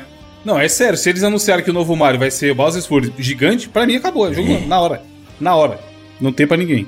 Cara, é, é difícil um ano quando tem Mario ou Zelda, assim, a gente acabar não colocando esses jogos na lista de melhores do ano, né? É muito difícil, muito difícil. E eu, eu, eu diria que ele poderia ser um pouco maior, eu concordo com o Evandro mesmo, assim. Ele, se fosse um pouquinho maior, ele tava no top, mano. No, top 1, diria, sabe? Sim, com facilidade. Eu, ele me lembra, Evandro, é um jogo que saiu no ano passado, que é pro PlayStation 5, que é o Astro's Playroom lá, né? É. Que é um jogo que Sim. também tem ideias fantásticas, executa elas muito bem, mas ele também é um jogo curtinho, ele é até menor do que o Bowser's Fury. Eu botaria até o Bowser's Fury num, num patamar maior do que ele aí. Mas é, é o mesmo tipo de ideia, assim. Você tem um conceito muito legal, que é experimentado de algumas formas, executado muito bem, mas no escopo bem menor, né? Do que você ficaria acostumado de um, de um jogo aí de plataforma. Mas, é, cara, realmente eu também fiquei. Cara, eu fiz tudo e fiquei triste quando acabou, mano. Isso é muito raro de acontecer comigo. Tipo, de querer jogar mais e não ter mais jogo e eu falar, porra, eu queria jogar isso se tivesse. Eu acho que da, da Nintendo aí, acho que o maior de venda, por exemplo, é o remake do, dos Pokémons, né? O Brilliant Diamond e o Shining Pearl. Mas o próprio Metroid Dread foi assim um, um, anúncio desse ano. O jogo foi anunciado durante a, a volta da E3 aí, né? De 2021 a gente teve a volta da E3. E já lançado em outubro, que pelo tempo ali dele do lançamento foi um dos jogos mais falados também. A galera gostou muito. Eu também gostei bastante, cara. Acho que foi uma execução muito legal e de bateu um o recorde da assim. franquia, assim. né? Metroid Dread, que coisa bacana, né? O retorno da franquia é Metroid, né, Bruno? Com força, né? Com um jogo bom, né? É, então, a questão do, do Metroid, se a gente considerar. Principalmente porque ele é da linha principal do Metroid, né? Então, o último jogo que tinha saído da linha 2D do Metroid foi o Fusion de 2002, numerado, né? Porque aí nesse inteirinho a gente teve lá o Samus Returns, que foi um remake do Metroid 2. Mas ele é o primeiro Metroid original a sair da linha principal desde 2002, cara. Então, se você parar pra pensar, são 19 anos na espera, né? De um jogo Metroid. Óbvio que nesse período a gente teve é, os Primes, né? O próprio Prime 3, acho que em 2007. Você teve o Other M, que foi em 2009, 2008, 2009, não lembro agora. Talvez 2010, né? Que foi o jogo do Wii, né? Isso, ele já era do Wii. Team Ninja. Então, até. assim, o, o Metroid Dread chegou pra galera que era fã de Metroid 2D depois de uma longa espera, até porque ele já tinha sido anunciado antes até. Ele teve o primeiro anúncio dele como um jogo de DS em 2005, né? Então, é uma gestação muito longa para quem é fã da, da franquia, né? Dos jogos 2D da franquia. Mas entregou e entregou muito bem. É, eles transformaram o Metroid, mesmo sendo um jogo 2D, Metroidvania, num blockbusterzão, né? Jogo com valores de produção muito altos, muitas cutscenes bem trabalhadas, set pieces, pô, as batalhas de chefe super elaboradas, assim. Cara, um trabalho muito, muito bom mesmo, assim. Ele ficou menos Vania, o Metroidvania, um pouquinho, um pouquinho mais linear, mas eu acho que funcionou, até porque virou um jogo bem de ação, né? As mecânicas muito, muito refinadas de combate. Ele abriu, ele abriu mão de algumas coisas que eram mais a cara de Metroid até o Fusion ali, até é, o Fusion já começou a ter um uma pegada mais de ação quando entrou o Adam, né, ali Pra direcionar um pouco mais a experiência. O Super Metroid tinha ainda muito daquilo de mais suspense, se você sem saber pra onde ir e tal. E desde o Fusion até passando pelo próprio Samus Returns, que foi pra mão da Microsoft, né, eles eles sempre falaram assim, ó, com a gente a pegada é outra. Então é um foco maior na ação, mudou um pouquinho do foco, mas não perdeu o brilho. Eu acho que ele modernizou Metroid, né? Até, até para trazer pra uma galera experimentar algo diferente do que era, né? E o. Cara, a jogabilidade lisa, né? O jo- Cara, pra, pra mim, É jogabilidade. bem gostoso de jogar, mano. Jogabilidade é a mãe desse, bom, de- desse tipo de jogo. Se ela for dessa, dessa forma como foi aqui, cara, é uma jogabilidade que dura alguns anos. Você, você vai jogar daqui 10 anos e vai dizer assim: olha como é legal a jogabilidade, sabe? Que é uma coisa que a gente sempre fala quando, quando vai revisitar né, alguns jogos antigos ali do Super Nintendo, do PlayStation 1. Que se a jogabilidade continuar legal, mesmo que o gráfico nem seja tão bom, cara, você sustenta. A jogabilidade é tudo em jogo de videogame. Inclusive, foi uma comparação bem injusta que fizeram no começo, assim. Não vou dizer injusta, mas indevida. O pessoal comparou o Metroid Dread ao Mario e ao Zelda. Falou, cara, é outra linha de jogo, não dá, não dá pra comparar. É um outro estilo gráfico, é outra direção A galera de queria um Metroid mundo aberto, Bruno? Não tem como, né? É, eles queriam que graficamente ele fosse igual. O pessoal falando que o jogo é feio e tal, mas é outra direção de arte que eles escolheram ali, cara. É outra Não, pegada. achei bem, bem Eu bonito. achei bonito achei bem porque ele é. assim. Eu achei muito bonito pelo que ele é, sabe? Ele escolhe coisas mais chapadas e tal, mas ele faz um mundo lindíssimo em cima disso. Eu achei fantástico o jogo. Não é perfeito, não é isso que eu tô dizendo, mas é. Tem, tem problemas, mas eu acho que de longe o que a benesse que ele traz é maior do que os defeitos que ele tem. Disparado, assim. A Nintendo, além disso, ela teve muito daqueles jogos que. é um pouco. Eu não, eu não tô falando isso de uma forma pejorativa, é simplesmente o que a Nintendo faz, que é pra completar o ano dela, né? Completar o catálogo dela, que é muito dos spin-offs e- de outros personagens e séries, assim, são famosas. Por exemplo, teve Mario Golf, o próprio WarioWare, né? É, a gente teve mais um Mario Party agora no finalzinho do ano, então eu acho que os outros releases da Nintendo foram mais nessa onda, tirando o próprio release do, do Zelda Skyward Sword, que foi um release bem grande, mas cara, um pouco decepcionante não pelo jogo, porque foi basicamente o que teve aí pra comemorar os 35 anos de Zelda esse É, ano. as pessoas estavam esperando o lançamento do novo Breath of the Wild aí, né? O novo Zelda aí. É, provavelmente vai ficar pro ano que vem, mas assim, acho que as pessoas estavam esperando mais relançamentos, né? Colaborações em outras coisas, assim, às vezes outros spin-offs novos. É, foi um pouco. Sabe, esse ano foi o aniversário de Donkey Kong, Metroid e Zelda, 35 anos. É, Donkey Kong, na verdade, 40 anos. a gente né? teve basicamente um jogo de, de Metroid, né? E é isso. É, e não teve tantas comemorações. O próprio Mario no passado teve dificuldade de celebrar. É, o Bowser's Fury foi um, um desses celebrações tardias aí, mas fico um pouco triste exatamente pela ter. Poderia ter feito um pouquinho mais aí pra comemorar esses aniversários, mas os jogos que ela lançou em si, pelo menos todos que eu joguei, eu gostei bastante, principalmente, como a gente falou, Fury e Metroid. Pro videogame em si foi um bom ano, né? Nintendo Switch, em vendas. Pô, de venda principalmente, putz, estourando. É, nos Estados Unidos, o, o Switch é o, o videogame mais vendido nos últimos 35 dos 36 meses atrás aí. Só perdeu um mês pro Playsta- Play, né? Por Play 5, só um. Caraca, maluco. O resto, domínio total, é. Tá na caminhada pra passar os 100 milhões aí até o, até o ano que vem. E continuar aí. Então tá no. É, com as, Talvez ve- no com seu auge do, do, fim, do fim do ano de, de 2020, Putz. 2021. Do, comecei em 2022 ele passa 100 milhões. É, que é o período mais forte da Nintendo sempre, né? Essa, essa última janela aí. Eu queria aproveitar esse gancho da Nintendo, porque tem um dos jogos dessa temática que tá no Switch, que eu gostaria de mencionar uma categoria especial, cara. Hum. Esse ano também foi um ano de grandes decepções, cara. Grandes decepções. Vai falar o quê? Do WarioWare? O WarioWare, por exemplo, foi uma decepção pessoal minha, cara. Genericaço, né, mano? Genericaço, ele perdeu a essência. Eu acho, assim, a ideia legal de, putz, vamos fazer um, um, um WarioWare com foco no multiplayer. Mas, cara, o jeito que controla saiu do que é Eu coloquei pra né, ver, cara? terminei, não tive a menor vontade de jogar mais, Bruno. Pois é, não dá, cara, não dá. Mas não só isso. A gente tava numa hype monstra por um jogo da Turtle Rock, aí o Back 4 Blood. Não, é o sucessor espiritual, agora vai. É o novo Left 4 Dead. Que decepção, cara. Que decepção Back 4 Blood.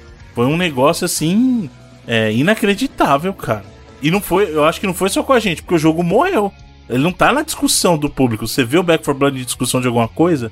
Não, e tiveram muitos jogos nesse estilo esse ano, né? Que o próprio Aliens aí também saiu e é um jogo que já entrou no Game Pass dois meses depois do lançamento também. Então, é, esse é um gênero que tá meio inchado desses co-op, quatro pessoas aí, sabe? Desse, nesse esquema, tá um pouco inchado no mercado mesmo. Tirando o preço, que foi muito né, absurdo em 2021 dos jogos de videogame, que por causa da alta do dólar e. Cara, os jogos tudo mais caros né, da, nova geração, isso foi muito é, impeditivo pra muitas pessoas, né? O videogame em 2021. São os dois fatores, né? O, o retail price dos jogos como base subiu, né? Da nova geração, principalmente para 70 dólares. E conciliado a isso, a alta do dólar no Brasil, né? Então são dois fatores aí que prejudicaram bastante o acesso da- das pessoas aos jogos, né? É, ele- a gente, não- a gente pode tirar esse elefante da sala aqui, né? O, o Nintendo Switch ele foi um, um- um videogame que ele foi muito afetado com isso, né? Principalmente porque os preços estão muito caros dos jogos de, de Nintendo Switch. É. E não à toa, as pessoas começaram a recorrer à pirataria, né? A desbloquear o Nintendo Switch, que é o, o único videogame desses que estão aí no, no mercado que é, existe essa possibilidade, né? Pior que não, né? Na verdade surgiu um exploit pro Play 5 também, né? Que funciona com base É, mas não- na... Mas não tá rolando ainda, tá? Pessoas conseguindo e jogando jogos Pô no piratas, acho cabo, no não tá cabo e passando o é. jogo pro Play 5? Nunca. Ainda- acho que ainda não tá rolando, mas já descobriram de fato o exploit, mas... Mas é, é, é o que eu tô falando, cara. Por estar impeditivo, é por isso que existe toda uma, uma discussão sobre a importância que tem o Game Pass, né? De você dar a possibilidade de ter acesso a muitos jogos com assinatura. Sim. E que a Sony deve muito em breve lançar um também, né? Desses serviços É, assim. são, são, são as especulações. É que ela tá reformulando o seu serviço pra ter algo mais parecido. Ou seja, a nossa especulação daquele podcast lá que a gente fez de previsões vai se confirmar então que a Sony vai lançar o Game Pass dela? E ano que vem a gente tem o podcast de previsões aí, né? Nós vamos ver o que a gente falou e prever de novo. Caraca, Prever mais coisas. excelente. Já, eu já vi que tem muita coisa que a gente acertou lá já. Deixa eu pesquisar aqui. Quando foi que a gente fez aquele podcast? Foi ano passado? Foi em 2019? Agosto de 2020, eu acho. Foi em agosto de é sempre 2020. no Agosto par. julho. No par pra ir tá dois aí, anos né? depois. Caraca, agosto de 2020 a gente vai fazer. Em agosto de 2022 a gente vai fazer o 2022 a gente faz o nosso. é, previsões para 2024, é isso? Exato. É isso, pô, é isso. Mas, cara, até falando do Game Pass, eu, eu fui ver aqui a minha lista de jogos jogados esse ano. Mais de 20 jogos eram do Game Pass, Olha cara. aí. Então, assim, Tá pra bom, mim, pô. eu, e eu tenho com certeza que valeu muito a pena. E pra dar destaque, principalmente aí, a gente já até falou, é os jogos da própria Xbox Game Studios, né? Tanto Forza Horizon 5, sucesso gigantesco. Eu, eu vou ter assinar, É, tá? o resto da própria fi- franquia. O final do ano foi muito bom pra mim aqui, porque eu vou ter jogar Nintendo Switch demais aqui, o Metroid, jogando Mario. E assinei novamente o Game Pass. Bruno, eu estou feliz novamente com o Game Pass. Passou a Olha raiva. aí, que bom, hein? O grande sobe e desce nessa parada. O Halozão, mano, tá louco. Só o Halo e o Forza já justifica. O Halo, pô. Joguei Forza e Halo e, cara, muitos anos que eu não jogava Halo, tá? E eu vou dizer que gostei. Gostei da Pois jogabilidade. Achei divertido. Lembra o exemplo que eu falei? Você falou dois jogos AAA aí. Só esses dois jogos, o que você economizou, Sim. entendeu qual é que é? E uma dica, cara, de um jogo que eu vi que é, tá no Xbox Game Pass, é da Xbox Game Studios, apesar de ele também estar disponível no PlayStation, é o Psychonauts 2, que é um jogo, cara, fantástico desse ano também da Microsoft, que é, não é à toa que tá em várias premiações e continua aí, mas é um jogo que eu vejo que muita gente acabou não jogando, assim, pelo, pelo potencial de alcance que ele tem por estar no Game Pass, cara. É, recomendo a galera jogar aí, porque é muito, muito, muito legal, meu. Aí. Excelente dica aí do Psychonauts. Eu joguei também lá no, no- na meiuca ali de, de 2021 o Resident Evil, Resident Evil Village. Bom pra caralho. E eu adorei. Cara, que, que fase boa pra franquia Resident Evil, hein? Em jogos, né? Porque depois do. O 7 já foi uma mudança muito grande pra franquia. E foi uma mudança positiva, né? Quem diria que o, o primeira pessoa ia resgatar. Porque não é só a primeira pessoa, né? É a primeira pessoa e o terror, né? É, uma abordagem diferente. E no 8 eu achei legal, Juras, que eles abraçaram de vez a galhofa. Isso foi espetacular. Eles não mano. têm a mínima. Ah, não sei o que que mentirada. É isso mesmo, é mentirada. É, É, o que você é vai ter, mesmo. sabe? E tipo, isso pode resultar às vezes numa história boba, mas resulta também num, num casting de personagens. Muito legal, muito pitoresco, assim. né, cara? É. Cara, muito bom. Foi uma das. Eu também foi, achei uma das coisas mais legais foi abraçar a, a besteira. Eu acho que o 8, o Entender 8 é um que 7 melhorado. Tipo, o 7 já era muito, muito bom, bom. muito bom. E o 8 é um 7 melhorado em todos os aspectos. E ele é uma mistura de várias é, sessões de gameplay de vários Resident Evil aí do passado, né? De ideias dele, de ideias de outros jogos de terror também. Eu achei um jogo muito, muito legal também, cara. E a Dimitrescu, né? É, Sucesso. sucesso demais. total no ano aí.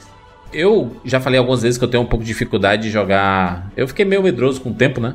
E, mas, eu, mas eu consegui. Agora, como eu tô morando num lugar extremamente iluminado, e aí a, a TV ela dá aquele reflexo bonito. Eu me, eu me ve, É mais um espelho do que, do que vendo o conteúdo do, do, do que tá passando na TV. Então eu jogo de boas. Eu jogo de boa. A Dimitrescu, que claramente a Capcom não esperava que fosse virar meme, né? E fazer o sucesso Não. que fez. Porque o segmento dela no jogo é o menor que tem. É, mas é muito legal também. É bem é Resident Evil 1 e 2, assim. Mas aí fica a dica do Resident Evil. É realmente um jogo muito bacana. Pra mim, um dos melhores do ano. Foi é, Resident Evil Village, que é o 8, né? Resident Evil 8. É o 8, é o 8, basicamente. Vem o 9 aí? Já vem aí o 9? Vem, não sei se já aí, deve vir o remake do 4 primeiro. É o remake do Resident Evil 4, né? É, realmente tá precisando, tá precisando de um remake o Resident Evil 4. E, Tem pouco lugar, né? e, e eu, eu vou dizer, viu? Ganhou esse ano o jogo de VR aí no Game Award. Porra, Resident Evil ele tá. Resident Evil 4 acho que é o Resident Evil que mais saiu em Com plataformas. né? E, e, cara, vai ser legal poder rejogar com um novo visual, né? Eles podem até fazer uma releitura Principalmente de, de As história. gameplay, pegar o gameplay do 2, do 3 aí e botar nele, acho que vai ser mais delícia ainda. Vai ser muito bom. Foi um ano que saiu também Life Strange, né? Saiu o, o- aquele True Colors. True Colors. Eu não acabei joguei, não, não jogando. Também não, infelizmente. Passou batido. Mas tava, tava indicado lá em melhor narrativa. Eu, eu- mas eu fico com a sensação que o Life Strange é um. É tipo assim, tem vários jogos já e um tiro certo. Mas pode ser impressão apenas. Eu tenho que jogar pra poder saber mais aí. Eu gosto muito do 2 também. É, o 3, como eu falei, também não joguei, mas eu gosto muito do 2. E esse aqui, o, o 3, o True Colors, foi feito pela galera que fez o Before the Storm, né? Que é uma prequel do primeiro, que é muito boa também. Ô, Felipe, tu falou muito pouco do, do Deathloop, né? Falou um pouquinho aí dele. Tu gostou Pouco, bastante. ele né? falou pra caramba no começo. Não, não, não. Ele citou. Ele, ele citou o, o Deathloop, os três jogos da, do PlayStation ali, né? Mas o, o, o Deathloop ele falou muito pouco aí. É, eu achei muito legal pra quem conhece a Arkane aí, é, a galera que fez Dishonored, né? Fez o Prey recentemente. E é um jogo parecido com o Dishonored em questão de mecânica, mas ele é mais de ação até, ele, ele, é, ele é mais um shooter até do que é, o Dishonored já foi. E principalmente, como a gente falou, é a mecânica do, do time loop mesmo, que é você jogar o mesmo dia, mas não igual um roguelike, que é uma coisa que as pessoas perguntam, porque você mantém armas, você mantém conhecimento, você mantém algumas progressões. você não consegue joga exatamente o mesmo segmento, né, Felipe? Você Exato, joga em momentos você diferentes, vai- locais diferentes e tal. É, e é um jogo que é muito sobre experimentação de gameplay, então, cara, eu adorei. eu não tinha assim, jogado nenhum jogo da Arkane, Felipe. E nesse eu, eu gostei de jogar. Eu gostei da- do gameplay dele. É, e principalmente gostoso, da né? liberdade de você falar, hum, então beleza, eu vou fazer isso aqui. E você conseguir fazer aquilo ali, mano. Me lembrou muito, óbvio que são propostas diferentes, até estilo de jogo diferente, mas me lembrou quando eu jogava Metal Gear, tá ligado? Esse- essa ideia de pensar e fazer algo e conseguir executar o que você pensou. Acho que principalmente o 5, o Metal Gear 5, tem muito de. que esse é o que a gente chama de Immersive Sim, né? Que são simuladores é, de muitos sistemas. Tem vários sistemas dentro do jogo e várias habilidades diferentes. E você consegue combinar todas essas habilidades e sistemas pra é, resolver problemas dentro do jogo de- da forma que você preferir mesmo, assim. E o jogo aceita todos eles. E o jogo aceita até formas que Ele nem incentiva, né? É, pensaram, assim. Ele não fica de travo. Pô, não, isso aqui você não vai fazer, não. Não, ele deixa solto e funciona, cara. É Esse jogo é muito gostoso de jogar. Eu adoro essa liberdade também, então... Vamos falar ali do jogo que tu e o Bruno jogaram algumas vezes na Twitch. O It Takes, We Jogamos algumas vezes, Two. não. Jogamos de cabo a rabo. Inteiro. O mês inteiro. Inteiro na Twitch. Um mês inteiro, Cara- acho que alguns meses, né? Acho que um par de meses deu, hein? E aí, ganhou o melhor do ano. Vocês acham que mereceu? Já após a Sport Tipo fácil. assim, não precisa fácil. falar se é, o, se é o melhor do ano de vocês, mas é fudido, né? Tem na nossa Twitch também. Eu, eu terminei jogando com o Carlos, ouvinte nosso clássico, amigo, Você também jogou, é amigão verdade. meu. Acho que as duas, as, duas, as duas últimas jogadas que a gente fez, eu transmiti na Twitch também. É bom, cara. Puta merda. Talvez o melhor level design aí. Da história. Da história anos. dos sim. games. É impressionante. É impressionante o trabalho que os caras fizeram. Um jogo que é explicitamente, né, é co-op. Não tem como você jogar se não for co-op. E é uma restrição isso, mas, cara... uma É a única vale coisa que dá pro cara pena, criticar, porque- eu acho, Felipe. A única, é, a única. Porque é uma... É, mas é uma restrição que vale a pena pelo que os caras pensaram por conta disso, né? Mas e jogar. Ele acha pessoas na internet pra jogar com você e tudo? Não dá, não dá, não dá. Porra, aí. Aí é impeditivo. A, pessoa- a- é, a pessoa não precisa ter o jogo. Um jogo desse não pode ganhar. Não pode ganhar. Que não pode, doidão. Você não tem um amigo, se mata. É você não pode viver, então. Mas é, às vezes a gente não tem amigo, Evandro. E se então não tem pra jogar videogame, é pra ir pro psiquiatra arrumar amigo. Não, mas aí você joga videogame Cara, mas você vai exatamente no psiquiatra poder... arrumar um amigo, você vai pedir pro psiquiatra você ter um amigo. Vai se tratar, Você lembra que o cara chega no psiquiatra, psiquiatra com o videogame no É. braço, ou vão jogar Qual o seu problema? Quero jogar Takes Two com alguém. É, se, foi, se ele fizer 10 sessões, ele zera o jogo. Não é impeditivo. O jogo é bom. E é pra isso, não adianta nada. O cara vai jogar com o avulso não vai conseguir avançar, porque o avulso vai ficar. É, ele é feito. Ele é feito pra ser jogado assim, cara. É diferencial mesmo do jogo, das mecânicas, da história, de tudo. E não é a primeira vez que o Joseph Ferris faz isso, porque a gente já falou que ele teve lá o Way Out também, que já era nessa linha. Que é muito bom também, mas o It Takes É outro nível. subiu um É outro- degrau. Pô, aí. e o, o segmentozinho lá do Diablo, Bruno e Felipe? Putz. Que é, o cara- animal e é O curtíssimo. que ele faz de show, de assim, é, de game design também é sensacional. Ele cria microjogos dentro de um jogo. Cada segmento ali que tem, dá pra você fazer um jogo inteiro em cima, cara. Tipo assim, a, a gente gosta de videogame. O Joseph Fares, ele ama mais que todo mundo. filho. É maluquice, o que, mano. O que é ele bota maluquice. de, me- de variedade de mecânica, de homenagem a várias coisas de videogame. Cara, tem um. é, nem vou falar, mas tem um finalzinho ali que. É, não, é. É um- uma sessão, o cara pega outra mecânica, mas ele cria um outro. Você vê, mas isso aqui é exatamente aquele jogo famoso da Nintendo ali? Sim. É exatamente isso, assim. Não, e outra. Eu falei com, com o Felipe, a gente comentou lá na live, eu até brincando. Falei, Felipe, o Cypher é conhecido por ser um show about nothing, né? Um, um show sobre o nada. E aí eu falei assim: esse jogo é o game about everything. Tipo, é um jogo sobre tudo. Tudo Sim. que você imaginar tá naquele jogo, cara. Tudo. Tudo E tá ali. bem feito. Bruno. O normal seria ser tudo meia boca. Exato. Tipo, já que tem tanta coisa, você tá meio bosta, tá ligado? Ah, parte do diabo. Vai diabo, mas, é- mas não funciona direito. Funciona bem pra caramba, tudo! Evandro, por causa de um minigame, ele teve a paixão de implementar mecânica de xadrez no jogo. Por causa de um Sim. minigame, mano. Com, com todas as regras e tudo mais, né?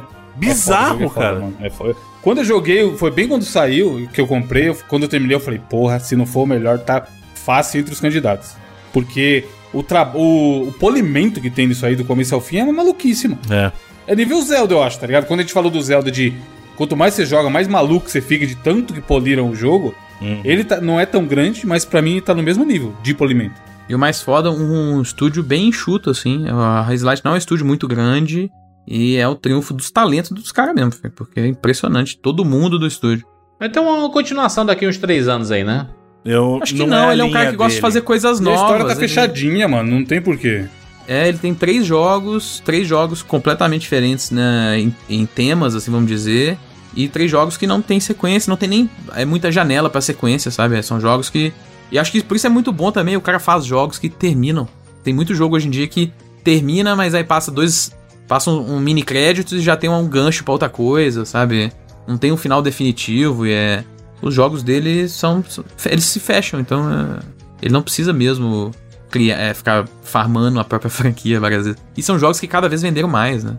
A galera da live me viu chorar, fio. Chorar Que de isso, bizarro, mano, Chorei. Sim, no final, no final. E, e uma outra coisa, o Bruno fazendo vários lembretes pra ele de sessões ali pra ele pegar Inspirações. influência de game design aí, que eu percebi. é. Eu ficava, galera, nada, faz um Bruno, ah, clipezinho dessa parte aqui. Faz um clipe desse pedaço aqui pra mim. Meu filho, não é que eu chorei, eu desabei. A galera do, do, do- da live viu. É que o Felipe não tava vendo na câmera, mas a galera da live viu. Na hora que. Eu, vou- eu, eu vou só falar a parte, Evandro, pra você sacar qual é. Na hora que ela começa a cantar, ali eu desabei.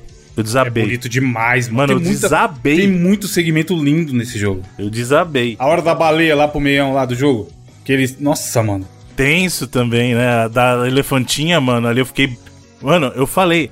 Aquela parte da elefantinha, eu, eu falei isso pro Felipe, cara. Eu falei assim: eu não senti nada assim, nem quando acontecia a cena mais bizarra do The Last of Us, mano. Eu não sentia tanta empatia quanto eu sentia ali, mano. Mano, doeu em mim, velho. O próprio aspirador, logo no começo ali, a primeira metade ele é bem dark, Sim. assim. Na verdade, até um humor dark, eu diria. E ele dá uma aliviada pro final, que é, é- é curioso, né? Interessante, interessante. Então vou, vou, vou ver se eu acho algum amigo pra jogar. Procura isso, deve achar alguém na internet. Tá morando com outra É, pessoa fechou, agora. Exatamente, Mais fácil que você tem a pessoa perfeita pra jogar aí do teu lado, mano. Você só precisa arrumar o controle. eu vou ter que comprar um controle então. É, pô. Ainda mais, ainda mais a Mari que vai entender várias camadas de profundidade. Acho que ela vai aproveitar bastante da experiência, cara. Quem mais jogos de 2021? Hitman 3 saiu aí. Sim, fechou a- o, o capítulo aí da, do- dessa nova era, muito bom, fases muito fantásticas. O Hitman, é, o foda é isso, né? Tipo, ele não é bem um jogo novo, ele é só mapas Exato, novos, é. assim. Mas dessa vez, a maioria dos mapas muito bons. O último é bem ruim, uma pena. O último é bem fraco mesmo. Mas é, os mapas lá de Dubai, muito foda. Tem um na, na Argentina lá, muito bom também. Então é, acho que terminou muito bem a, essa trilogia da, da Assassination Trilogy, que, é que eles chamam. E pra quem gosta desse approach, né, Felipe, que você e o Evan estavam comentando de resolver as coisas do seu jeito, o, o Hitman é isso, ele é um sandbox. Você tem um objetivo. Como você vai completar, meu filho? N maneiras ali. N maneiras. Esse aí eu vi um vídeo do cara no 3 especificamente, Bruno. Eu vi um cara no YouTube esses dias. O cara fazia todas as missões sem ser visto e sem trocar de roupa nenhuma vez. Tocava o puteiro lá dentro e, não- e era isso. Tipo assim, ele ia de agente e saía de agente. É o jogo que se você gostar, você vai jogar as mesmas fases várias e várias vezes pra fazer coisas diferentes, testar possibilidades diferentes. Agora, de decepção do ano, 12 minutos. Putz, é verdade. Não tem como não citar, cara. Porque Não, ainda, não isso aí ser indicado ainda ao Game Awards é uma ofensa. E tinha um potencial gigante. Eu lembro a gente assistindo o trailer. Nossa, não é possível, não é fantástico e tal. William Defoe, olha o casting disso, não sei o que. E aí, piu. E é foda, muita coisa, decisão de roteiro esquisitíssima, Gameplay todo cagado, Felipe. Porra. péssimo de jogar no controle. É, péssimo, péssimo, tipo assim, péssimo. ah, a história é merda, é merda, mas sei lá, tá ligado? Agora, você passar raiva, você ficar vendo a mesma bosta mil vezes sendo que você já viu, não tem sentido nenhum. E era um potencial. A gente acaba falando muito pouco, né, do- dos, dos dois grandes destaques aí da Microsoft, que é o do, do Halo e do Forza Horizon. Cara, o Forza, que jogo lindo. Acho que é o jogo de, É assustador, de, de- carro mais bonito que eu já vi na minha vida. É um dos jogos mais bonitos do ano. E, a- cara, e até no meu Xbox One aqui, antigão, lindíssimo ainda. Fio, eu tava jogando isso aí, tava no escritório, tava jogando o Forza no cloud e o pessoal tava babando lá, mano. O jogo é lindo. É, no cloud, bem mais bonito, bem mais bonito que no meu Xbox, inclusive, jogar no Xbox. Que é a versão do Series X no cloud, né? Sim, é. Ele só não roda a 4K, mas ele roda 1080 e 60 FPS. Sem um lag input, cara. Sem umzinho. É, ele foi mesmo. Sensacionante, cara. tanto de jogo de, de veículo, mais assim, jogo de corrida. Eu tenho um. É que é arcade, né, pegando um cara? abuso nesses jogos assim. Eu cansei muito mais rápido dele do que dos últimos, sabe? Eu não sei o que, que rolou muito bem É assim, porque você mas- já tinha a experiência dos últimos. E aí, realmente, pra quem É. jogou os outros, ele é um pouquinho demais é, ele é do uma mesmo, experiência sabe? melhorada, né? É. Do 4 e tal. Eu tenho também um pouco de, de problema com a forma que eles lidam com progressão nesses jogos, assim. Parece que a ideia é só sentar e correr o que você quiser pra onde você quiser. Pra muita gente esse é o apelo. Mas, pô, eu gostava muito do... Quando eu jogava muito jogo de corrida, era a onda do Need, assim. Você tinha meio que uma campanha, você saía do nada pra ser foda e, e trocar de carro. Quando você trocava de carro era um negócio que importava Aí você muito. sai correndo pela cidade quando tinha o The Run lá. É, esse aqui, é, só porque eu já joguei os outros, meu primeiro carro foi uma Lamborghini, tá ligado? Nossa. E aí, por que que eu vou mudar, assim, é, então eu tenho um pouco de problema com a forma que Forza lida com esse negócio de progressão, assim, principalmente, é um jogo que ele é muito livre, e o que para muitas pessoas é ótimo, quem quer só sentar, sentar no sofá e correr com o carro, ele é o melhor, né, Não- Uhum. acho que não tem é, dúvida disso, mas é, eu gostaria de, de ter um pouco mais essa ideia da progressão, eu nem falo de desafio, porque desafio você pode ajustar muito bem, ele tem um sistema muito legal de acessibilidade que você pode ajustar completamente a forma como você quer jogar e tal. Mas é, é mais esse lado da progressão que eu perco um pouco a vontade de jogar mesmo. Eu, sentei e joguei lá umas 10, 12 horas, me diverti, mas não é algo que ficou comigo muito tempo, não. É, e falando em acessibilidade, né? A gente até comentou durante a transmissão lá e não tinha como outro jogo ganhar o prêmio de, de acessibilidade, porque o que o Forza fez é um negócio sem precedentes, assim. Ele tem a questão da acessibilidade dentro do gameplay, mas ele extrapola isso, né, cara? Tanto nas opções de personalização, como eu já falei aqui, seus personagens podem ter implantes, ou seja, ele quer representar pessoas que são portadoras de, de deficiência, né, ou de algum tipo de, de desabilidade. E além disso, identificação de gênero, cara. Dentro do jogo lá você pode ser.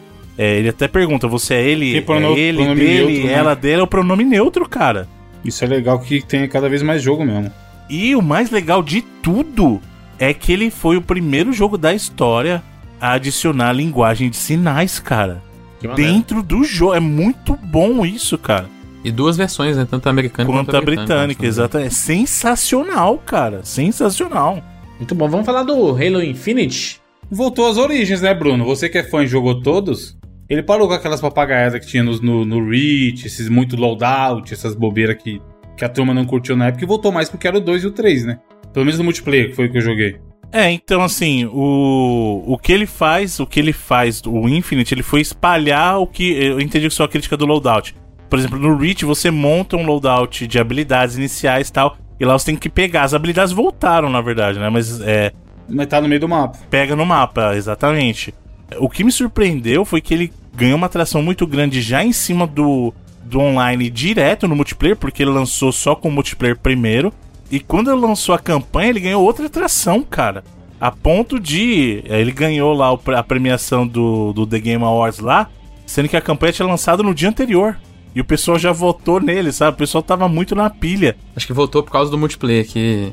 E teve todo. A Microsoft foi muito genial. Os caras soltaram o multiplayer antes, no dia do aniversário de 20 anos do Xbox e do próprio primeiro Halo. Então, Uhum. já era uma parada meio de celebração.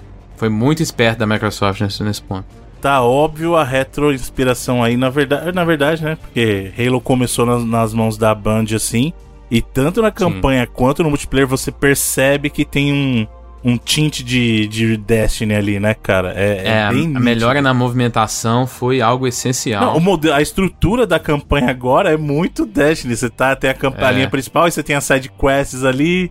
Tá me lembrando até mais, sabe o quê? Hum, Far Cry, cara. Tá muito Far Cry, assim, a parte do mundo aberto. As partes das missões que você entra no, é, em, em construções e tal, ainda é bem Halo, aquele esquema da- das, das fases de Halo bem lineares e tal. uhum. Mas o mundo aberto, ele tem uma bela liberdade de você fazer o que você quiser e na ordem que você quiser e tal. E as habilidades novas fazem com que você crie um dinamismo muito maior. Eu acho Sim. que eles ainda pecaram em algumas habilidades não serem é, algo que são intrínsecas, assim, tem um botão específico. Você, por exemplo, tem o grappling hook, que é uma da, talvez a melhor nova aí, que é a cordinha que você puxa, Mas né, tem problema quiser. funcional em alguns momentos. O grappling hook tem, tem, problemas Tem, funcionais. tem problema funcional. E o próprio dash, que é uma habilidade... É só aquela esquiva, né? Uhum. são habilidades intercambiáveis aí. Ou você usa uma ou a outra na hora, assim, sabe? Tinha que ser um negócio que você usa em conjunto, assim, você dá cada vez mais dinamismo pra movimentação Uhum. do Master Chief, assim. Eu acho que eles pecaram um pouco nesse sentido, mas já foi uma evolução muito legal, assim, de, de questão de movimentação de personagem. Pra mim foi uma melhora muito grande em relação aos últimos. Que o Dash já até tinha no, no 5, né, se não me engano, mas acho que também não era implementado tão bem igual foi agora, tirando esse fato de não ser uma habilidade dá pra você usar toda hora, assim, que eu acho que faria muito bem pro jogo. Eu não gosto muito é dos inimiguinhos do, do Halo, mano. Seisinhos pequenos, aquelas. E são bem engraçados dessa vez, tem a- eles soltam É. várias frases A engraçadas. dublagem é assim, muito boa também, né, cara? A versão Brasil. Você vai enfrentar, você chega lá, você puta um Master Chief gigante assim, aí chega lá os bonequinhos com armadura, mano. Caralho, mano. Mas é, um- é, é realmente um jogo mu- muito bom e que trouxe mais visibilidade pra, pra Halo. Acho que Halo, com o passar dos anos, ele foi meio que caindo assim, né? De, de É, o termos 4 e o de destaque. 5. Acho que os 5 eles chegaram num ponto que realmente foi o mais baixo da franquia. Obviamente que Game Pass ajuda bastante nisso, né? É, mas não tem como. se- Hoje não tem como separar mais hoje em dia. É, e mesmo com o Game Pass, no lançamento lá do Halo, mesmo quando tava só multiplayer, ele era o jogo mais vendido da Steam, cara. Da Steam aqui, né? E, e, por exemplo, o próprio Forza bateu o recorde de vendas da série Forza mesmo, tá no game. Aí. É o hype que chama, Rogerinho. É, os caras galera. é o fenômeno também. do Rocket League, lembra? Que ele saiu na PSN, a galera jogava que nem louco, saiu de Mas graça Evandro, na tem, PSN. tem, tem a parada também do, do que o. O Forza é, é o jogo número um de au- de automobilismo, quem que curte, mano. Sim, mas aí o cara vê os amigos dele tudo jogando, mano. Ele vai lá e compra. Cara, o Halo é a mesma coisa. Você acha que o cara não. Porra. É. Tanto de gente comprou o Season Pass aí. O auge do próprio Game Pass foi com esses jogos aí, bateu o recorde de jogadores aí. O, o Forza, ele bateu 10 milhões de jogadores em é, uma semana dessa vez, sendo que no 4 demorou é, 3 meses, eu acho, entendeu? Então, assim, Nossa. é, foi uma franquia que já vinha na crescente e o Halo foi um retorno, né? Então, é o que eu falei lá no começo. O final de ano, a Microsoft teve um destaque muito forte dos próprios jogos, né? Acho que durante o ano o Game Pass teve muita coisa legal ainda, indies, é, jogos entrando aí ao decorrer do ano. O próprio é, Take Two é um jogo que tá no Game Pass hoje, por exemplo. O jogo foi lançado no comecinho do ano e agora tá no Game Pass. Mas é o destaque que a Microsoft conseguiu para si próprio nesse final de ano foi muito forte e eu acho que é o que eles é um prefácio assim do 2022 que vai ser muito bom de jogos assim no Game Pass também. Como é que tá em venda de console o, Xbox? É, a Microsoft não divulga, né? Felizmente aí a Microsoft não Já faz divulga tempo os ela não números. abre. Aí não divulga porque é baixo? Desde 2014 ela parou de divulgar, assim. é, então. Mas a, os, os- as análises aí externas botam entre 6 e 8 milhões, alguma, alguma coisa desse tipo. Hum. É, enquanto, se não me engano, o PlayStation 5, 14, 15 milhões, algo desse tipo, assim. Mas assim, são consoles que o, o número de vendas é o número do, do carregamento que eles conseguem produzir, né? São consoles que estão em falta no mundo inteiro. É difícil você conseguir comprar na, na hora que você quiser qualquer um desses videogames, seja PlayStation ou Xbox. Não, porque- Xbox você encontra com mais frequência aqui na- nas lojas, né? O PlayStation não. É, acho que aqui no Brasil, talvez, mas até o, o próprio X, por exemplo, é difícil, é mais difícil que achar do que PlayStation O X é 5, por exemplo. impossível no Brasil, mano. E lá fora, o Felipe deve acompanhar aí. PS5 também tá impossível. Possível, lá fora é mais difícil do que aqui, inclusive, o PS5. Sim. Porque é, aqui é muito mais proibitivo, né? Não, mas aqui também, a galera põe e acaba rápido, né? É que lá é isso, a turma compra e revende por mais caro. E aqui o, o, o Xbox S, né, ele, ele, ele é um que teve um. tem um carregamento melhorzinho, né? A Microsoft já tá vendendo quase no mundo aí, já tá igual, igualizando, equalizando o carregamento de ambos aí. Então o S já tá tomando uma, um papel muito importante pra Xbox já.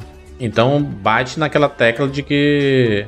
Tu que disse, né? Que o, o digital ainda não, não venderia igual ao físico, né? Sim, jogos, né? E ainda, e ainda não vende mesmo, assim, em muitos mercados. É, o, por exemplo, no Reino Unido, que é um que a gente tem dados muito bons, assim, é, físico, o formato físico ainda é dominante, principalmente no PlayStation, que é onde se vende mais jogos. O formato físico ainda é muito dominante, sabe? Mas no Xbox, isso já tá tendo uma mudança por causa disso, né? Porque você tá, as pessoas só estão conseguindo comprar o, o Xbox que é só digital, então isso também tem uma interferência, né? Uhum. O próprio Game Pass, né, faz com que as pessoas comprem menos jogos algumas vezes, assim, que tem disponível lá, né? Então, é, tem também esse fator, mas é tá muito difícil analisar mercado hoje em dia por conta dessas, dessas faltas de estoque, né? A demanda é muito maior do que o que as fabricantes conseguem entregar, então até a Black Friday, período de final de ano dos mercados grandes aí, não foi tão bom porque fabricantes, as fabricantes não conseguiram entregar. Até o Switch vendeu menos, por exemplo, nos Estados Unidos, esse ano do que vendeu ano passado na Black Friday.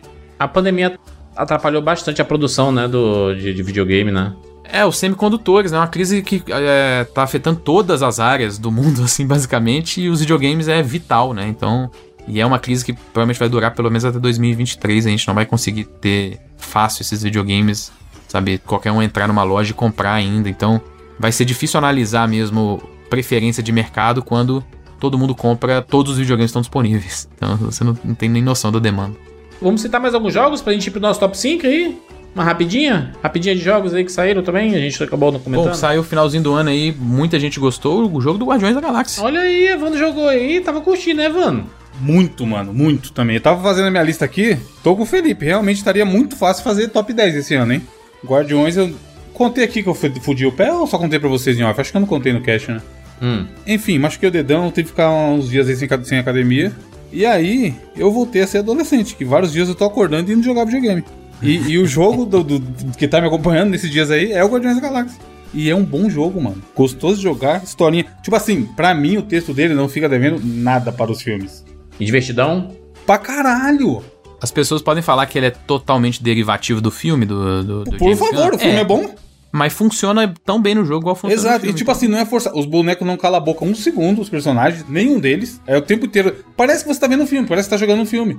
Porque vai acontecendo as coisas, tem muita estruturinha de filme de. Ah, a gente vai fazer essa side quest aqui pra fazer tal coisa, tem que pegar. Eles seguem uma história de um filme. É como se cada capítulo do jogo você estivesse assistindo um seriado do Guardiões da Galáxia e com aquele texto. E eles não calam a boca um segundo, o texto é bom. Vários momentos eu dava risadas honestas jogando. E é gostoso de jogar também. Tipo, no começo, quando anunciaram, e quando- até quando eu comecei a jogar, eu pensei, pô, será que esse jogo não seria melhor se você controlasse todos os personagens alternando?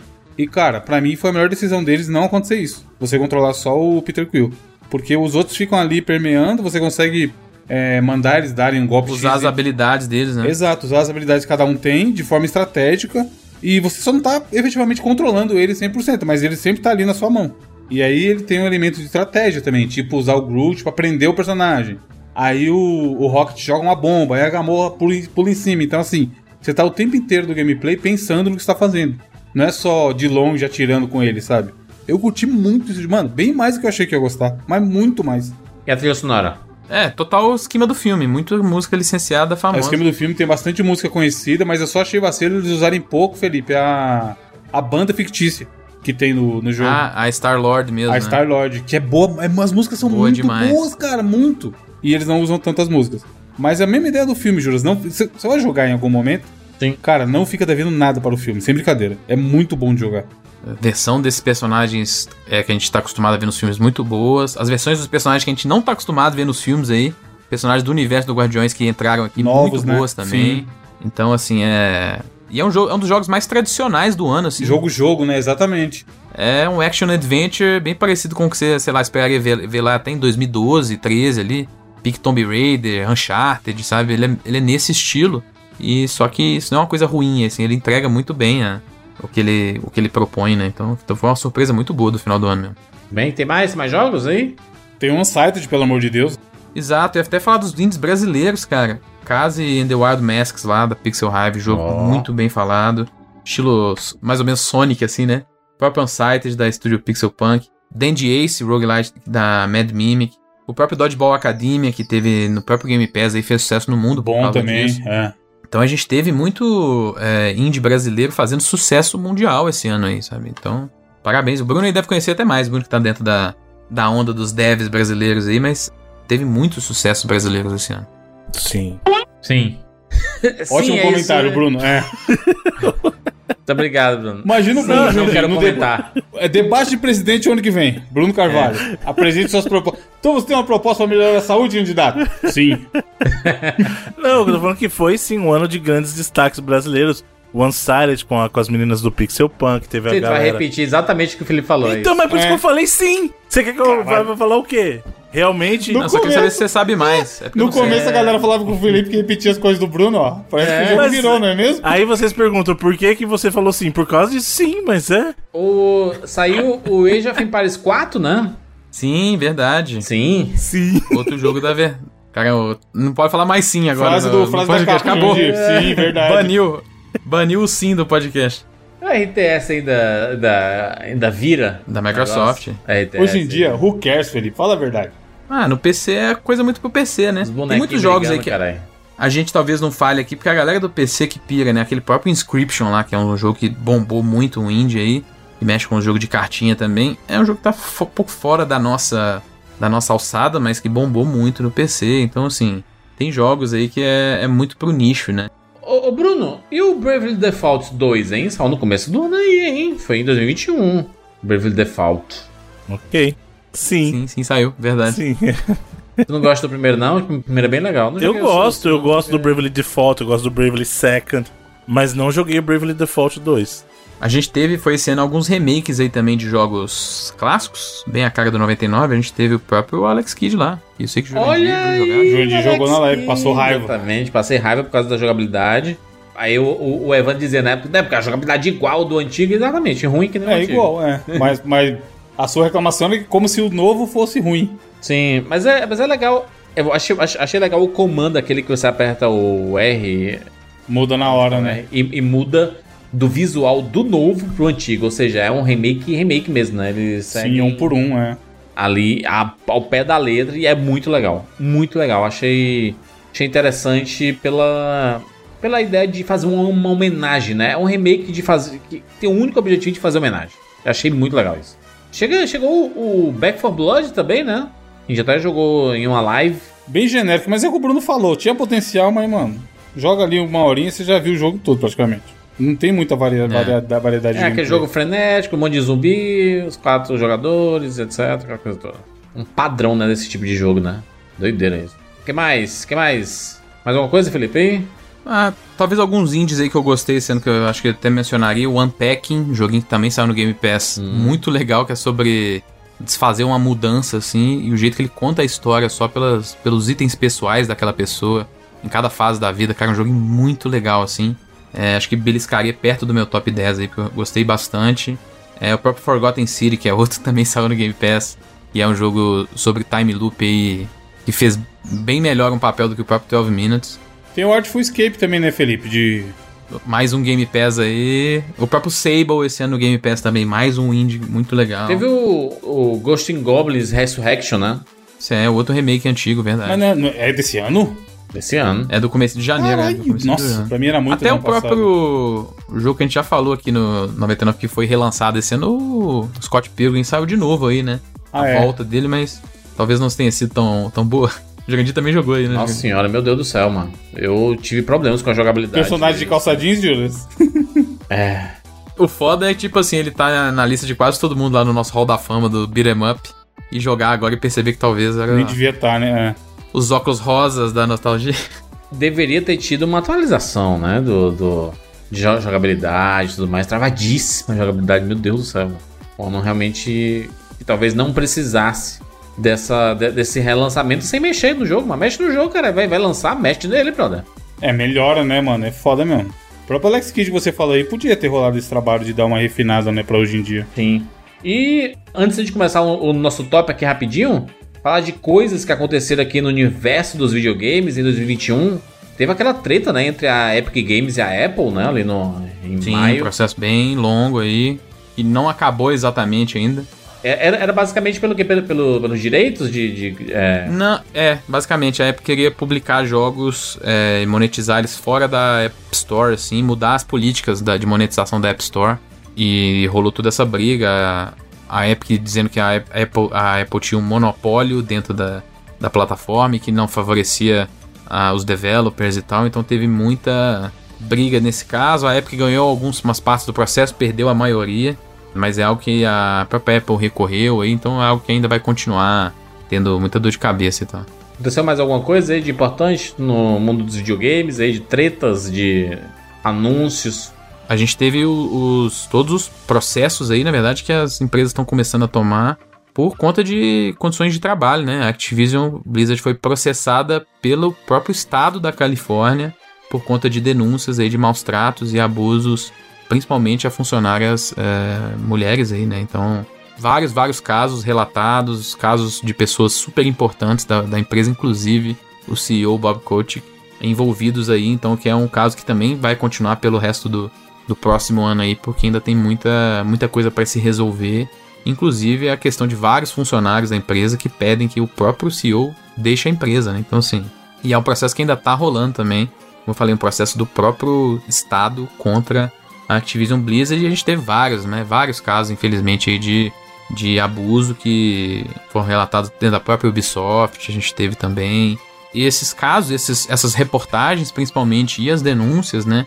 Estão fazendo com que eh, isso eh, mais pessoas se, se vejam confiantes de fazer isso. Como eu falei, a gente teve um processo contra a própria Sony na Califórnia que tá rolando agora, que pode, pode virar até um processo, como é que fala, de um class, é, um class action, que é de, de várias pessoas né, contra a empresa, que é um, um processo que toma dimensões muito maiores. Então, a própria Mercury Steam, que fez o Metroid aí também, foi envolvida em várias polêmicas de, de maus tratos e condições de trabalho muito ruins. Então é, é mais um ano que a gente tá vendo um pouco da, da- dos estúdios e da- das pessoas que trabalham nesses estúdios falando mais, né? E se abrindo e tent- tentando mudar realmente questões culturais dentro do desenvolvimento de videogame. Teve a parada da Netflix entrando no mercado de jogos também, né? Ela lançou alguns alguns pequenos jogos assim para começar a testar a plataforma deles. A, a, a ideia é que em 2022 eles lancem muito mais jogos, né? Não sei se vai dar bom não, mas Teve a discussão também que foi muito forte esse ano e pessoas em- apostam que é o que vai ditar o mundo dos videogames no, no futuro, que é o NFT, né? É, é uma bizarrice. É, total. é, é uma especulação, é maluquice, mas tá aí, Felipe. É, é Tá grande. aí, mas isso eu já vou contar essa bola pra você. Essa bolha aí vai estourar e na hora que estourar vai cair feito dominó, só pra avisar. É, é foda porque pirâmide isso aí. muito do- dos jogos, exatamente, muitos jogos baseados em NFT que tem hoje, Axie, Bomb, sei lá o que, é tudo esquema de pirâmide. O Axie Então, Infinity assim, é muito pirâmide, mano. É total, então é. O tipo de implementação, a gente teve a Ubisoft esses dias querendo implementar NFTs nos seus jogos. Foi super mal recebido. E é maluquice, porque no Brasil, por exemplo, já tem nego fazendo, tipo assim, contratando um monte de moleque de 12, 13 anos pra passar o dia inteiro jogando. 10, 15 horas É, por é o- dia pra farmar lá dentro do jogo pra arrancar As grana. famosas escolinhas. Exato, exato. Mas que assim, já caiu 60, 70% a arre- arrecadação, porque é uma pirâmide. Mais pessoa entra, menos todo mundo ganha. Então é o que tá acontecendo. É, assim, tem galera como, que né? conseguia tirar 2.500 reais no mês, farmando no Axie, agora tira 400 reais, sabe? Então assim... Dois casos importantes de, pra, pra citar envolvendo o uni- universo de videogames, assim, em outras mídias. É o canal Load, né? Que tinha a ideia de trazer videogame pra TV. Demitiu todo mundo ali no meio do ano, né? Fechou, né? É, fechou e, e vinha com a promessa, né, de trazer a cultura pop pra TV aberta e não sei o que, e tarará.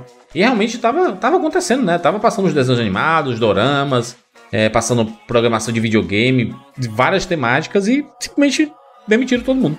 É, o que eu falei, independente do que tenha acontecido, é uma pena que o canal tenha se extinguido porque é uma opção a menos pra galera que não tem acesso a esse tipo de conteúdo através de, de pagar streaming, essas coisas, né? Não tem na TV aberta e era uma opção que as pessoas tinham, né? Isso é muito triste, cara. Eu fico, fiquei bem chateado. E o não menos importante aqui é o que aconteceu com a Twitch também, né? Que Nossa, muita isso- gente foi um baque pra galera, né, cara? se, se empolgou quando. Ah, 2021, ano da Twitch, foi todo mundo pra lá e eles assim. Hum, tá todo mundo aqui, vamos reduzir mais 50% o que você tá ganhando aí. E foi um baque. acabou, absurdo. acabou com os pequenos e médios streamers aí, a verdade é essa. É. né? Quem A gente mesmo que se Twitch- empolgou pra ir pra Twitch e a gente viu que. A gente A pegou gente deu uma o, o último mês, né, mano? Bom. Caralho, É, que bizarro isso. Inclusive, acho que dá pra gente emendar aqui, Júlio, o cast tá indo pros finalmente. Dá pra gente fazer um, um geralzão do que, que teve no 99 esse ano. Comentar os programas que a gente achou mais legal. E eu já puxo esse aí, ó. O de Como Viver de Internet putz, um dos foi melhores. animal, cara. Puta papo. Que a gente chamou o André e o Load. 2021 a gente conseguiu trazer bons programas. Pra mim, os dois melhores programas de 2021, por motivos pessoais, foi o programa do Journey, o Nossa, esse aí também. 468. também. Chega Ma- mensagem até hoje, muito maneiro, mano. Um dos mais elogiados pela galera também. Sim. exatamente. Porra, ó, a gente. Abre o site de todo mundo, pô. Vamos passar do 446 até hoje. Bora, bora, vamos lá. Eu, eu, po- eu, eu posso ser meio Página 5, clubista, página 5. Seja clubista. mas já vou mencionar aqui os meus chupex, que os dois últimos aí, o do Parappa e do Mark que a gente teve o load aí, foi um puta podcast. Mas pela E participação do, do loading, né? O load dizer- brilhou pra Eu vou gente dizer aqui. que os três primeiros programas do ano foram excelentes. O primeiro Do já teve aquela discussão do, 2. da Ellie maravilhosa, que perdura até hoje na cabeça de Cara, gente por aí. o podcast Final Fantasy Remake foi de 7 Remake foi muito massa, muito legal. São três programas realmente muito bons. A gente começou o ano muito bem. É, a gente fez vários programas do, do Na TV, né? Com desenhos, com programas de TV e tudo. Então foi muito legal também. O ano de 2021. Aquele programa 450, o Na Minha Rua, Bom demais. foi o estilo nossa. 99 Vidas. Muito bom. Cara, muito nostálgico. Muito nostálgico. Outro muito nostálgico aqui, que eu adorei também fazer e ouvir, 460 Mamonas Assassinas. Nossa, bom esse também. Programa, O pica-pauzinho passando o pano na capa aqui, ó. putz, cara, muito bom. muito Exato. Foi, foi realmente muito divertido. Eu consegui matar minha, minha vontade de falar de League of Legends. Isso aí, trouxe uma Kátia aí pra falar também. Foi realmente também um podcast muito legal, que a gente pôde falar muito sobre o mercado e, e sobre o quanto o LoL impacta nesse mercado de videogames. Teve o 464, né? Um cast especial sobre a Nintendo, né? Falando sobre. É, com Coelho, muito bom também. Teve um podcast que a gente fez sobre revistas de videogames, que a gente a, a ideia era fazer vários várias edições sobre revistas específicas, né? Começamos com a videogame no 470. Promessa que em 2022 a gente consiga fazer sobre outras, né? Sobre a Super Game Power, sobre a Ação Games. Acho que é legal a gente fazer e revisitar essas esse acervo de revista de videogame. E a gente, da nossa geração aqui, cara, a gente consumiu muito, né? É conteúdo Sim. através de revista, então acho que é bem legal a gente poder revisitar. Um podcast que com certeza vai sair em 2022 é o Rock Nacional anos 80 e 90, parte 2, Parte né? 2. Nossa, esse aí foi bom, hein, mano? Meu Deus. Eu, eu tava pensando nisso, cara. Eu acho que esse ano de 2021 talvez tenha sido o ano do 99 vezes que a gente teve mais programas com convidados, cara, se a gente parar pra analisar. Deve ser, o Load tava em vários. A Kat chegou a participar de alguns também. Monique participou também lá de Resident Evil que a gente fez sobre vocês. Ó, a né? gente teve o quê? Uns dois, três só. Contando só o load, teve uns dois, três. Teve a Kat, O André participou. o André teve também. dois também, dois ou três, né? O Coelho, teve o Tem Guga. uns três da Nintendo. Então a gente, cara, teve muito convidado esse ano. Que bom, família 99 vezes aí, pô. E a gente fez um podcast lá, aquele Av- Aventuras e Perrengues, antes era Aventuras e Percalços. A, a, é, a virou a série, né? Série Aventuras e Perrengues. É, e aí a gente vai fazer sobre outras coisas, né? A gente já fez sobre. Tivemos o último Pancatop de todos os tempos, que foi Tivemos sobre um. The Legend of Zelda. Ô, né? louco, isso é o último mesmo? Pancatop? É, né? Pancatop, sim, é. Pancatop é muito provável, né?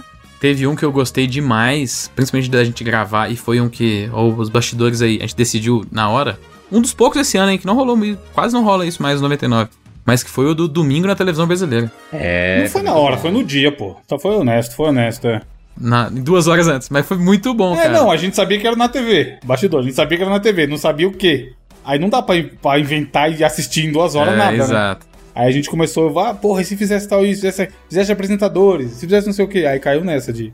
É, o Evandro jogou SD e foi bom demais. E alguns dias depois foi anunciada a saída do Faustão oficialmente, né? Do, 99 não erra isso aí, mano, é impressionante.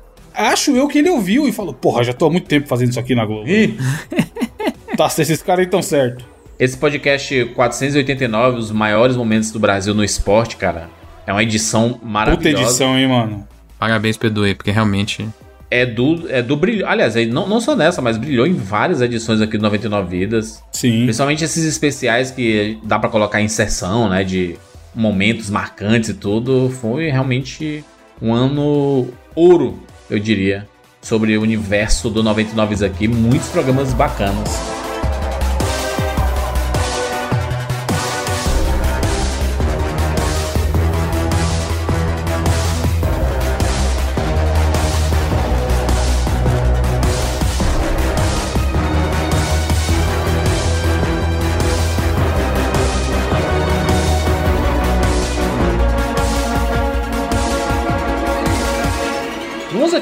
Nosso top 5, Rapidex.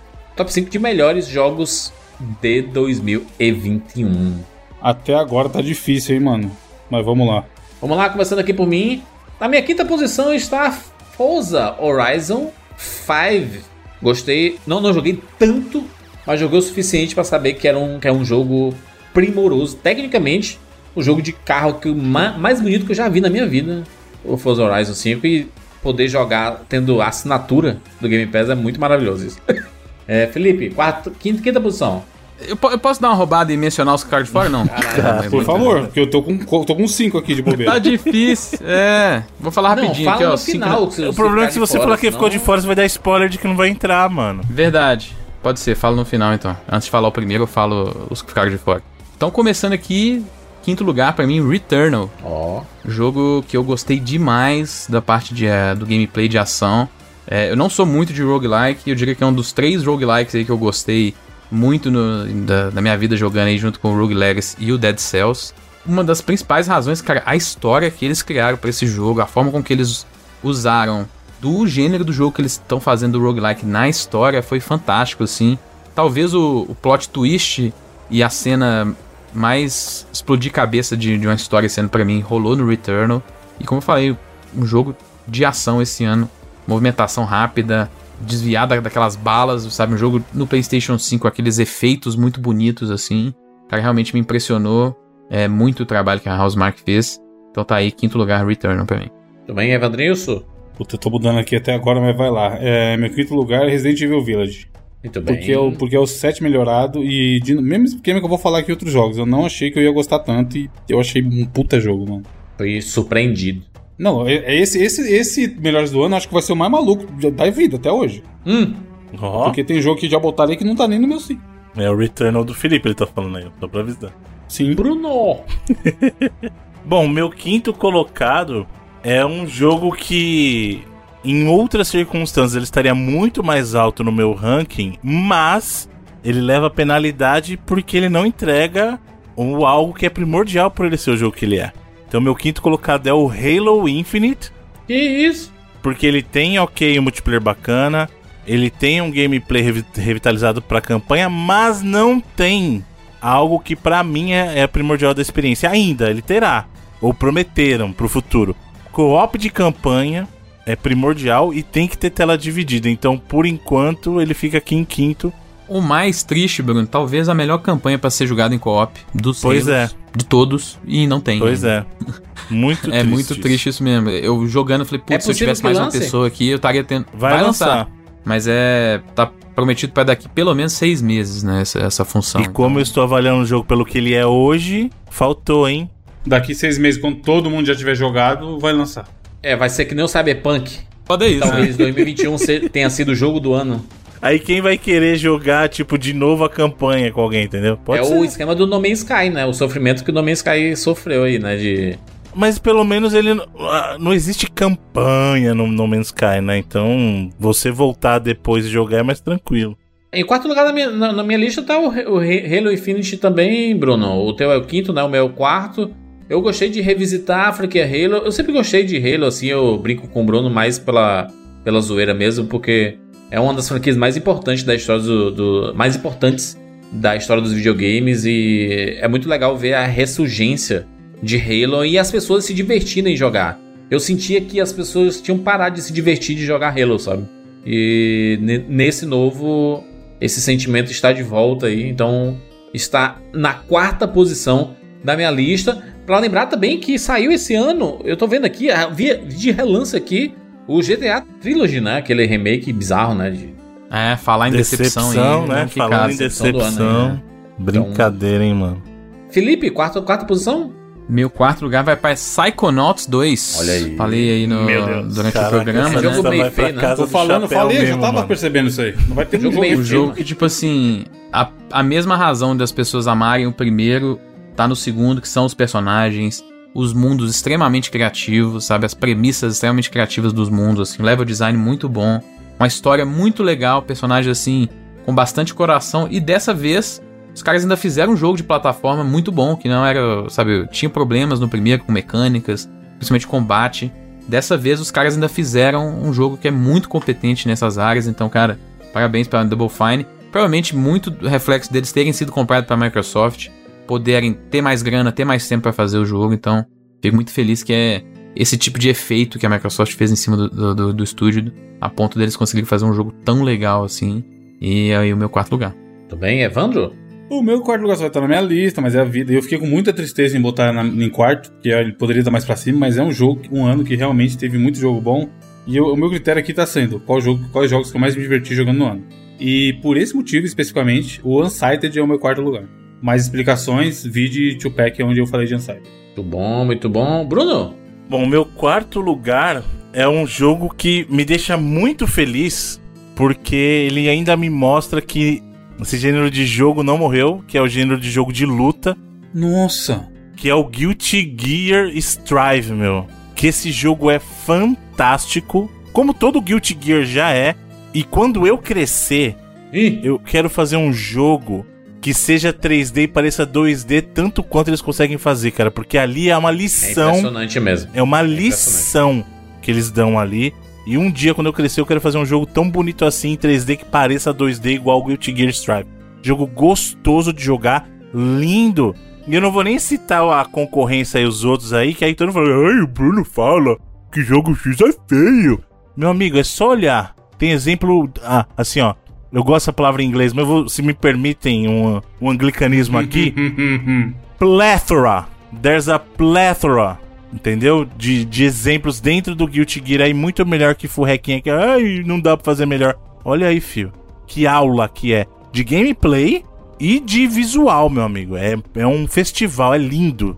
É a razão pela qual eu ainda acredito em jogos de luta hoje em dia. Claramente pessoal, né? O, o ataque do Bruno é alguém aí, então se sinta atacado aí. Em terceiro lugar na minha lista está Resident Evil Village. Resident Evil está de volta e quando eu gosto de Resident Evil, ele sempre vai estar no meu top do, do ano. Porque quando a franquia acerta, ela acerta. Esse é o, o mais correto de todos. Quando ela acerta, ela acerta. Então é a sequência lá de Resident Evil 2, o 7, o 8. Pra mim, só acertos. O 3 eu nem conto porque parece que passou batido assim, né? O 3 é tristeza demais. Mas o 2 é maravilhoso, o 7 é excelente e esse aqui também é excelente. Então, Resident Evil Village. Felipe, Meu terceiro lugar é Metroid Dread. que isso? Jogo fantástico da, da Nintendo e Macro Steam aí. Os caras fizeram, como eu falei, um blockbuster dentro de um Metroidvania. E entregaram, assim, uma, da, como eu falei, uma das experiências mais fantásticas do ano aí. E fico muito feliz mesmo que Metroid tenha esse sucesso é, e tenha sido tratado de uma forma de um jogo que é pra fazer sucesso, né? Acho que essa ideia de criar realmente um blockbuster dentro dele condiz com o sucesso que ele merece aí. E, cara, de gameplay, a gente falou, um dos jogos mais gostosos de jogar esse ano, seja combate, seja é, movimentação, né, traversal. Então fica aí Metroid Dread, meu terceiro lugar. Excelente. É, Bruno, eu tô vendo coisas aqui do, do Guilty Gear. Meu Deus do céu, mano. É Inacreditável. fantástico, É não bonito cara? pra caramba, né? Inacreditável. É a animação mais bem feita do que animações de verdade, assim, de, Pois de, é. de animes e tudo. Os caras conseguiram fazer um negócio surreal aqui.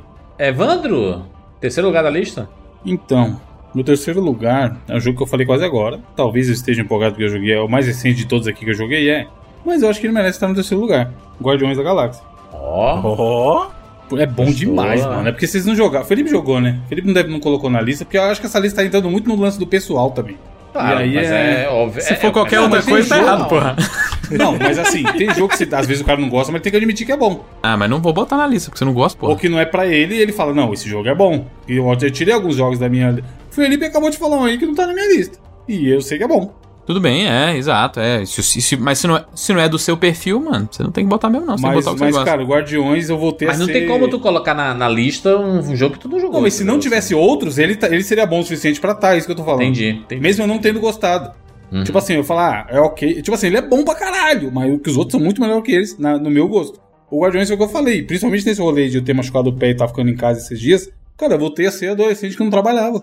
De acordar e jogar videogame. E o jogo entrega isso, de você. Videogame puro e simples, sabe? Só diversão, sem muito compromisso. É muito redondinho. Quando Sucesso. vocês jogarem, vocês vão entender. Terceiro lugar.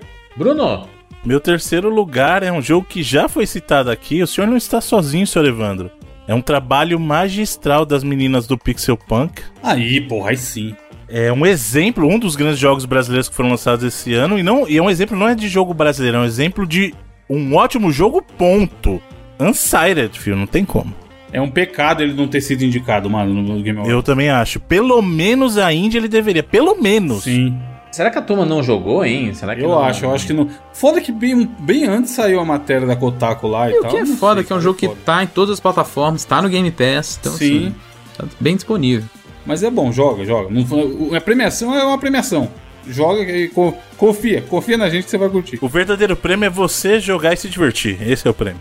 Em segundo lugar da minha lista está Metroid Dread. É um jogo que eu não, não zerei ainda, tá? Mas estou bem avançado, estou me divertindo muito, adoro a jogabilidade, adoro os jogos de Metroidvania, já falei aqui várias vezes, 99 vidas.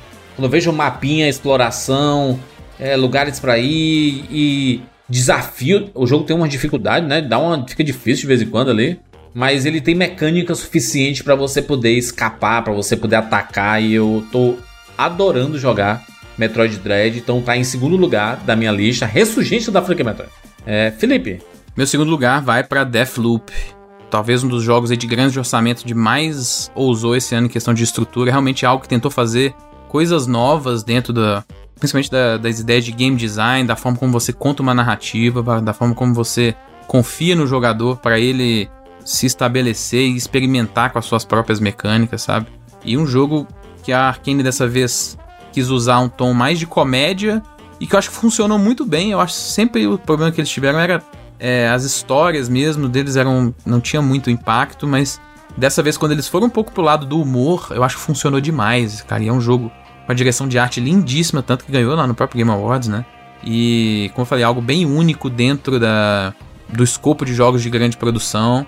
E fico muito feliz que os caras ah, tenham conseguido refinar ainda mais é, muitas das mecânicas e do jeito de fazer jogos que eles têm aí. Então, Deathloop, meu segundo colocado.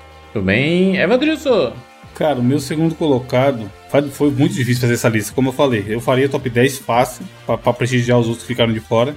E aqui, entre o primeiro e o segundo também, foi muito difícil, mas eu coloquei It Takes Two. Que tecnicamente é o melhor. Não foi o que eu mais me diverti, porque o que eu mais me diverti foi o primeiro, e como eu tô falando desde o quinto, o meu quesito tá sendo o jogo que mais me diverti. Mas mereceu. Quando teve lá no Game Awards o anúncio, eu falei, porra, já sabia. Porque ele é muito absurdo em tudo que ele entrega. Todos os aspectos. Talvez só música, que não é algo tão marcante assim de falar, porra, que trilha foda esse jogo tem. É a única coisa que não é destaque acima da média. Mas em todo o resto, na minha opinião, é absurdo. É realmente, tecnicamente, o melhor jogo do ano. Muito bem. Bruno, Meu segundo colocado é a reinvenção de uma franquia, uma franquia que já estava estabelecida há bastante tempo. E com esse novo jogo ela encontrou, concordo com o Felipe, ela encontrou o respeito da Nintendo. A Nintendo entendeu que ela precisaria investir mais e deixar uma maior liberdade pros criadores, pro jogo se tornar o que ele precisava ser. E é o Metroid Dread que conseguiu mexer na fórmula de Metroid de uma maneira bem positiva e transformar o produto Metroid que tinha sim suas raízes mais no suspense, na exploração, em um outro produto com um foco um pouco diferente, mas que eu acho que atualizou isso para um, uma, uma, um novo, uma nova era, né? Um jogo com foco um pouquinho maior na ação, um traversal delicioso, um combate delicioso e com set pieces num jogo de, do- ah, de progressão 2D, cara. É inacreditável o que eles fizeram. Metroid Dread merecidíssimo aí. Muito bem. E na primeira posição, cada um escolheu o seu primeiro colocado de 2021. Na minha opinião, cara, se for um ano que a Nintendo lança um Zelda ou um Mario, eles vão estar em primeiro lugar. Pode sair o que for aí, rapaz. Pode sair o que for. Eles vão. Exceto né, se for um negócio tipo um Naughty Dog da vida, uma coisa assim, mas de resto, é difícil não estar. E olha que o Bowser Fury nem é um jogo é, premium, né? Ele pode até ser premium, só que é menor, né? É, E cara, é o Mario GTA, brother. É o Mario GTA. Eu tô muito satisfeito. Foi, va- valeu a pena demais ter, ter corrido aqui no, no tempo e, e ter jogado antes de gravar esse podcast. Porque que jogo divertido, que jogo maravilhoso. Eu já, eu já tava adorando revisitar o 3D World, aí eu joguei, zerei e, eu zerei muito rápido, eu tava, meu Deus do céu, fazia muito tempo que eu não tava jogando videogame. Quando eu voltei a jogar, eu fiquei louco. E aí joguei o Bowser Fury e eu disse assim, meu Deus do céu, parabéns, Nintendo. Ninguém consegue fazer com franquia o que ela faz com Mario e com Zelda. É impressionante. É impressionante o que eles fazem. Então, em primeiro lugar na minha lista tá o, o Bowser Fury. Esse combo, né, na verdade, é Super Mario World, é Super Mario 3D World mais Bowser Fury, né? É, Felipe, Vamos lá, antes aí, fazer a- aquela leve roubada. Os que não entraram aí, que ficaram, ficariam, completariam o top 10 aí, do 10, ao, do 10 ao 6. Super Mario 3D World mais Bowser's Fury, fantástico. The Forgotten City, jogo de, de loop muito gostoso, muito interessante, muito é, inventivo, eu diria aí. Um dos jogos mais inventivos do ano também. Ratchet and Clank Rift Apart. Guardiões da Galáxia, Guardian of the Galaxy e o Resident Evil Village completariam aí o meu top 10. E o primeiro lugar, não tem como, It Takes Two, jogo do melhor level design do ano. Bom, Jogo de. Sabe, jogo que talvez, o- como o Bruno gosta de falar, mais jogo do ano aí, porque a quantidade de mecânicas e ideias extremamente bem realizadas que os caras fizeram dentro desse jogo é algo fantástico, cara. Então, muito feliz do da Haze Light ter tido tanto reconhecimento, do próprio Joseph Fares ter tanto reconhecimento, porque claramente é um time que ama videogame demais e que sabe muito bem do potencial de videogame, sabe? Os caras que têm ideias e eles usam mecânicas pra, de videogame para entregar essas ideias, independente do que tem que se fazer. Se você tem uma ideia, eles criam uma mecânica em volta dela e no jogo foi extremamente divertido. E o que a gente falou, um dos melhores level design que eu já vi, não só do ano, mas de muito tempo, assim, realmente um trabalho fantástico. Take Two pra mim é o jogo do ano aí.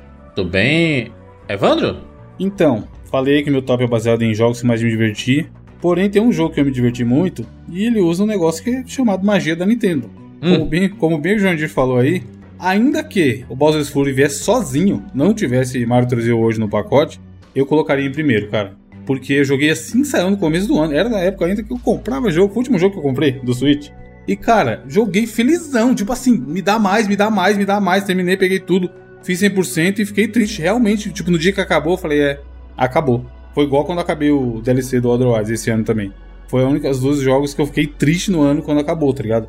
E, porra, tomara que o próximo Mario seja isso gigantescamente, com outros personagens pra você jogar, um monte de mundo pra explorar. e tudo mais, sabe? Porque os caras não erram. É bizarro, a Nintendo não erra com Mario. Sai É jogo, um dos, inventa é um dos coisa. Marios mais bonitos também, né, Vanda? É, um- tudo, tudo. É muito bonito. E esse sim, tem musiquinha, as musiquinhas clássicas, tem música nova que remete Sim. às músicas clássicas. Cara, é um jogo que pra quem gosta, a gente, a nossa, eu, você e o Bruno que é mais antigo que o Felipe aí, mais velho, e jogou naquela época Mario 3, jogou Mario World, o caralho, na época que saiu é muito foda, mano. Você jogar um jogo hoje em dia e ter a mesma sensação, sabe, de explorar o mundo pra pegar power up, e ficar felizão que você descobriu um novo power up. É, é uma baita homenagem a Super Mario e videogame no geral. E tomara que saiam mais. Tipo assim, saiu no dia 1 eu vou estar jogando e eu sei que eu vou estar feliz porque a Nintendo é sinônimo de videogame pra muitas pessoas, não é à toa. O bagulho é bizarro de bom. Bruno, Bom, vamos lá, então. Tem, tem muito o que discutir. Quem me viu nos últimos meses aí, quem me ouviu falar, sabe qual é. O único jogo esse ano que me fez me debulhar em lágrimas é um jogo. de nada, que... de nada, Bruno. Quem falou que vocês jogaram Pois é, muito obrigado, Evandro. Foi recomendação 100% do Evandro. Muito obrigado, Evandro. Quase que a gente passa sem jogar o nosso jogo favorito do ano, é isso? Pois é, você viu? Imagina, a gente ia perder Esse essa jogo é bom, experiência. quando, quando eu terminei com o Carlos, eu falei, porra, isso aqui é- tá aí uma experiência que muita gente devia ter. Pois é, cara. E assim, é, não só me emocionou muito, como eu falei, chega lá perto do final, no momento eu. eu quem tava vendo na live ia escorrer lágrimas, assim. Eu não chorei pouco. Eu chorei muito, cara. Muito, muito mesmo, assim. Me emocionei muito. tem um registro disso aí, Bruno? Quero ver tu chorando aqui. Tá na, tá na live, a gente fez a transmissão na Twitch, tá na última live aí da Twitch, você pode Caramba, ver, cara. Quero ver tu chorando, que Vou ver gosta, de fetiche gosta. é Quero esse, ter pô? prazer Quero em ver, ver mano. você chorando.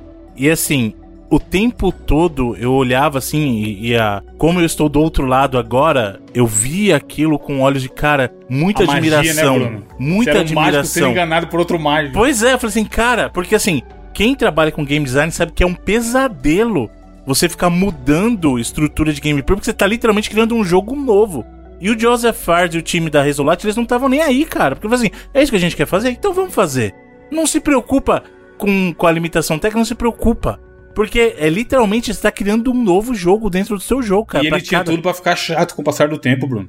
Pois é. Tipo, chegar uma coisa nova e você, ah, bagulho chato, me dá, me dá tal coisa aí que acabou de passar e foi mó legal. E não, Exato. Então, tudo é legal, mano. Ele Tudo. consegue revigorar. Apesar que eu tenho. Minha crítica ao jogo, eu achei ele um pouquinho longo demais. Eu acho que ele poderia ser um pouquinho mais enxuto, né? Se bem que é engraçado o que eu falei. Eu, eu até acho que talvez seja proposital, sabia? Como a gente falou, o jogo começa mais visceral, mais brutal. E ele vai amenizando, ele começa mais longo e os capítulos depois vão ficando mais curtos até. Sim, fica Eu acho que é muito pra. também, né? De repente, a genialidade do cara é tal que ele tá. Tá vendo o relacionamento no começo? Ele queria gerar aquele desgaste. E quando eles começam a trabalhar as coisas, dá um tom mais leve, entendeu? É, parece que quando eles começam a se entender na história, o jogo também começa a se entender tudo começa a encaminhar jogo, né? melhor, exato. Sim. E assim, aula de game design, aula de game design e de level design. Eu vou discordar do Felipe. Eu não acho que é o melhor que eu já, já não vejo há muito tempo. Eu acho que é o melhor design, level design que eu já vi na vida. A hipérbole Porra, tá é, como, é muito desafiador, Bruno, porque ele tem que pensar nos dois jogadores, mano. Exato, e não só tipo, isso. montar isso tudo pra um cara seria top. A Mas assim, maneira como ele nossa. conecta os mundos, cara, é um negócio inacreditável. É inacreditável, assim. Eu falei com o Bruno durante a live lá, eu queria muito ver os Grey Boxes, né? Que é o que é- são as- os layouts das Pode fases, crer. né? Uhum. o jeito que junta uma O jeito outra, que né? juntam um, sessões de gameplay completamente diferentes uma na outra, cara. Isso eu queria muito ver o trabalho dos caras nesse sentido. Como que eles conseguiram fazer algo tão coeso quando você mistura tantas mecânicas e perspectivas é, dentro do, do mundo de diferentes, assim. Então, cara, é realmente um É, e trabalho como você tá com os personagens pequenos, às vezes você passa num rolê. Aí, mano, duas horas depois você tá vendo aquele mesmo lugar lá de baixão. da- é. É muito. Caralho, esse jogo é bizarro. Não, E assim, pra mim, não tem como outro jogo. Por isso que eu fiquei super feliz por ele ter ganhado o Game Awards. Primeiro porque ele merece mesmo como criador de conteúdo. E aí, nesse caso, falando de criador de conteúdo mesmo, é o jogo, não é o cara que fez o vídeo do jogo, mas o criador do conteúdo mesmo, sabe assim? Ele é, é um cara fantástico. Os jogos dele são experiências fantásticas. Mas o It Takes Two é o ápice disso. Ele pegou realmente tudo que ele criou lá desde o do Brothers, lá Tale of Two Sons, passando pelo Way Out, ele consolidou nisso aqui. É o mais é o mais videogame mesmo dos jogos dele, é o mais jogo mesmo, por causa do tanto de mecânica que ele coloca. E é uma execução primorosa, cara. Numa história que eu me emocionei. Eu me identifiquei com os personagens, sofri. É. Eu sofri com o elefantinha, sabe? Então, assim, cara, não tem como dar o prêmio pra, outra, pra outro jogo, cara. É, é, pra mim, algo que eu não via há muito tempo no mundo dos videogames, assim. E dificilmente vá ver outra vez se não for das mãos dele, sabe? Que eu acho que poucas pessoas ousariam fazer o que ele faz. De verdade.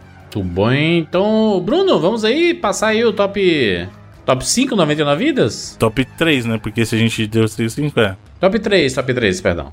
Bom, em terceiro lugar, Super Mario 3D World mais Bowser's Fury. Parabéns. Justíssimo. Merecido. Um jogo divertidíssimo aí que ficou no topo de- da lista de Jurandir e Evandrin. Que não tá no, no primeiro lugar porque o Felipe e o Bruno não colocaram nas, nas suas listas. É, não, não- porque foi top 5, né? Tá no meu top É, 10 porque aí. tu colocou Psychonauts aí, né? E aí não tem nada a ver Sim, com que é um jogo que eu gosto mais. É assim E é que bom funciona. também, pô. É. Sabemos aí. Não é porque, tão né? difícil como que funciona isso aqui. O jogo que você gosta mais, você bota. O jogo que você gosta menos, você não bota. Você não bota- Não precisa de um dossiê Não entender. é, não é cálculo precisa- 2, não. trabalhar na NASA pra descobrir É, a matemática exato, por toda essa coisa. É, por favor, Bruno, prossiga. Em Isso na segundo... Lura. Exato. né? em segundo lugar, Metroid Dread, a ressurreição aí, Aí da tá franquia. erradíssimo. Hein? Vocês estão loucos, mano. Por quê, mano? É Não, a gente vai fazer matemática cast assim. nojeira e a gente fala no cast, mas nossa. Nos meus de fora eu botei na ordem também, né? Ele tá em 9, pra você ter ideia. É que o Evander chegou num ponto lá que ficou tão difícil o jogo que ele. Ele desistiu, é isso que tá ligando? Ele falou assim, nem- desistiu? Não, não tem long play que me ajude. Não, não, não tem sentido o jogo ser difícil desse jeito. Vocês são, vocês são masoquistas. Ele é extremamente. O cara, o ligado. último Olha o monte de chefe. jogo que a gente falou aí, ó, só le- Resident Posso é dizer uma coisa não, você. Evandro? Ah. Eu acho que ele tem um problema.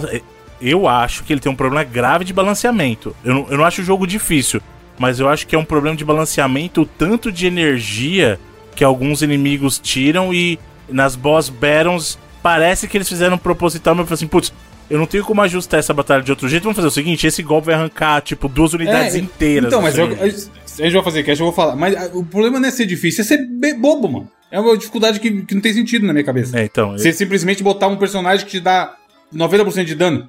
Qual a lógica? É, Perto do final então. do jogo. Aonde você que devia estar fazendo isso. Eu acho que a gente deveria fazer podcast sobre os três jogos que. O que a gente prometeu que não ia fazer, né? Não é possível um negócio desse. Mas eu acho. Mas eu acho que vale a pena. Não, va- não, não precisa- vale a pena, não. Não precisa ser os três primeiros ano que vem, mas a gente pode fazer, né? A gente Em algum merece. momento Em tem que algum fazer. momento, fazer. São né? jogos que merecem, é. Eu acho que poderia ser e a gente fazer, mas é importante. São jogos, mano. O pessoal não tá com saudade de jogar. Aí é o, é o tempo que, por exemplo, eu vou jogar o It Take Choose. E aí eu vou, vou ter base pra, pra poder falar no, no, no, no primeiro podcast do ano. No segundo a gente fala do Metroid. E no terceiro a gente fala do, do Bowser Fury aí, mano. É um podcast de videogame, Bruno. Nós de videogame tem que falar de jogos, rapaz. Mas tem que me criticar, Jurandir. Quem trouxe essa notícia que não ia acontecer mais foi você. Mas são três jogos que a gente jogou. Por que, que a gente Ouvinte, não pode fazer, caralho? Aí você se contente o ano inteiro com esses três casts de jogo aí, tá? que o resto É, do o ano vai resto ser, é ba- vai só- ser pauta baboseira. Igual foi esse ano. Exato. E foi, e foi excelente, inclusive. Comprando um carro Não tô novo vai ser o reclamando, podcast é. vai. Com certeza. Perrengues de carro comprar um carro novo. Nossa, meu sonho. Vamos fazer isso. Tô nessa etapa Filhos, ainda, inclusive. filhos, vale a pena ou não? É isso. Essas as pautas do Como 99. financiar um apartamento. Né? Chamaram a gente de, de como é, semi-adultos por estar falando de mudança. O cara mora com a mãe, certeza que mora com a mãe. É, eu não gosto desse papo de Esse cast não semi-adulto, serviu pra nada, semi-adulto. Mora com a mãe, paga um boletinho, bebê paga. Se não tiver o que pagar, eu mando o meu. Chegou vários hoje. IPTU chegou hoje na caixinha aqui. Ixi, IPTU Já, é aquele que já cara. vem Opa, comendo solto, mano. IPTU é que olha. Pra mandar boleto de IPTU é no instante, né? Mas A pra- prefeitura, o buraco fica seis meses lá, ninguém se maneja. É um. o correio, o correio dá vários B.O. No, no IPTU, filho. Chega que chega já- lindo, é. né? Compra o bagulho na AliExpress pra você ver se entrega. Cara. Bom, em primeiro lugar, e eleito o jogo do ano pelo 99 Vidas, Ó. e consta na lista de muitas pessoas como o melhor do ano, inclusive lá no Game Awards, It Takes Two, Olha aí. do parabéns. gênio, Aplausos. do gênio Joseph Fares aí, e o seu time talentosíssimo da Hazellight. Muito bem, muito bem. Excelente, excelente escolha aí. Esse é o top do 99 vídeos de melhores do ano. A gente espera que você tenha um 2022 excelente. São nossos desejos aqui do 99 Vidas, do time 99 Vidas. E que se 2021 não foi muito fácil, não foi, foi, né, tiveram várias dificuldades, que você possa estar melhor no ano de 2022 tem Copa, tem eleições, vai estar vai tá agitado. A gente, Vai casamento ter de Jurandir. Só coisa Tem boa. um né? casamento. Vai ter, ter pouca briga. Nossa senhora. Não, mas é um, é, é um momento de esperança também nessas eleições aí. É isso aí. Seja em quem for que o cara votar, é é uma hora boa pra, pra repensar, né? Repensar a última eleição, o que aconteceu. Vai ser o ano do Vinícius Júnior. Vai quem é que sabe, né, mano? Neymarzinho, fazendo gol do Hexa. Mavadeza. Vini Mavadeza. Gabigol fazer gol do Hexa, anote. Mas vai ser um ano, vai ser um ano legal, vai ser um ano legal. Um ano de, realmente, como o Evandro falou, um ano de esperança. Para que as coisas deem certo para todos e, e que a gente possa melhorar em todos os sentidos, que a gente possa ter saúde, que a gente possa viver bem e que as coisas deem certo aí. Pro lado que, né, que, que você escolher aí. E mais um ano a galera. Agradecer a galera que acompanha a gente também, né, Júlio? Esse ano Com todo. certeza. Muito obrigado a todos os ouvintes que, inclusive, fazem a sua, é, sua, sua fezinha participando lá do nosso Sparkle. é, fazem parte da família 99 Vidas que acompanharam todos os bônus, que participaram das brincadeiras, dos memes, que se divertiram com a gente. Das lives esse ano, né, Jura? As lives A esse gente fez bastante live esse 99, ano, foi, foi engraçado. mano. Tiveram várias muito históricas aí. E, e foi muito legal pra gente aproximar do nosso público, né? A gente era. um- Sim. é, a gente tem contato com rede social, com a galera e tudo. Mas, brother, é diferente, né? Você fazer live e acompanhar. E... Quantas pessoas não apareceram na live? Caramba, primeira vez, na, vez vendo a fuça de vocês aí. Quantas pessoas não falaram algo do tipo, né? Então foi bem Foi legal. realmente né? muito, muito divertido. E também falar que nós tivemos vários patrocinadores esse ano de 2021, né? Que fizeram parte da nossa, nossa rotina, da nossa vida aqui. Então queremos agradecer fortemente a todos eles. Sejam bem-vindos aí em 2022, tá? Vocês É, podem quiser- vir sempre. Por favor, continue. sempre. E é legal também, a gente sempre fala isso, mas é bom reforçar, Juras. A gente cansa de negar patrocínio de coisa que a gente acha que não tem a ver com 99, com o nosso público. E, pô, pedir pro pessoal sempre prestigiar quando a gente indica alguma coisa, porque a gente não tá indicando a tosse. A gente não tá indicando só porque a gente tá recebendo pra indicar. A gente Exato. realmente testa, faz legais, questão né? de pôr a mão. Exatamente. Então, assim, seria muito legal da parte da galera também se sempre que a gente tivesse um apoiador no programa, a galera também desse uma forcinha pra conhecer. Pelo menos clicar pra conhecer e ver se naquele momento ele pode ou não usar aquilo ali. Exatamente. E já no começo do ano aí, 2022, a gente já completa 12 anos de 99 vidas. Meu Deus. Que loucura! Meu Deus do céu.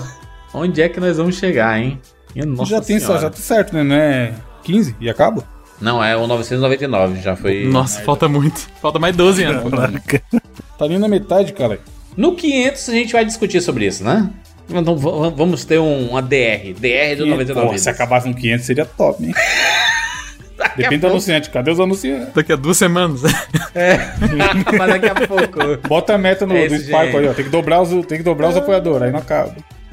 Imagina, muito programa a programa, pouco mercenário, galera, né? Ô, gente, se não tiver tanto apoiador, semana que vem não tem. Não tem mais. Imagina, tá ligado? Meta semana a semana, assim. É, tá maluco, mano. Brincadeira, Até gente. parece o, o 99 vidas de 2015. É, a gente, a gente adora gravar. A gente adora gravar e esse ano foi uma terapia gravar também. Muito bom, muito bom, gente. Valeu, feliz ano novo. Que 2022 seja excelente para todos nós. E que a gente possa estar junto aqui, batendo papo com vocês, conversando sobre videogames, sobre nostalgia e de coisas que a gente curte falar. E a gente sabe que vocês curtem ouvir de onde você estiver, qualquer lugar do Brasil, qualquer lugar do mundo. A gente sabe que nós temos um público muito grande fora do Brasil e que através de 99 vidas tem um contato, né, com, com o mundo do Brasil aqui. Então a gente fica muito feliz que você escolha o 99 vidas para ser esse seu passatempo e que a gente possa te fazer companhia de alguma forma. É isso, nos encontramos em 2022. Tchau.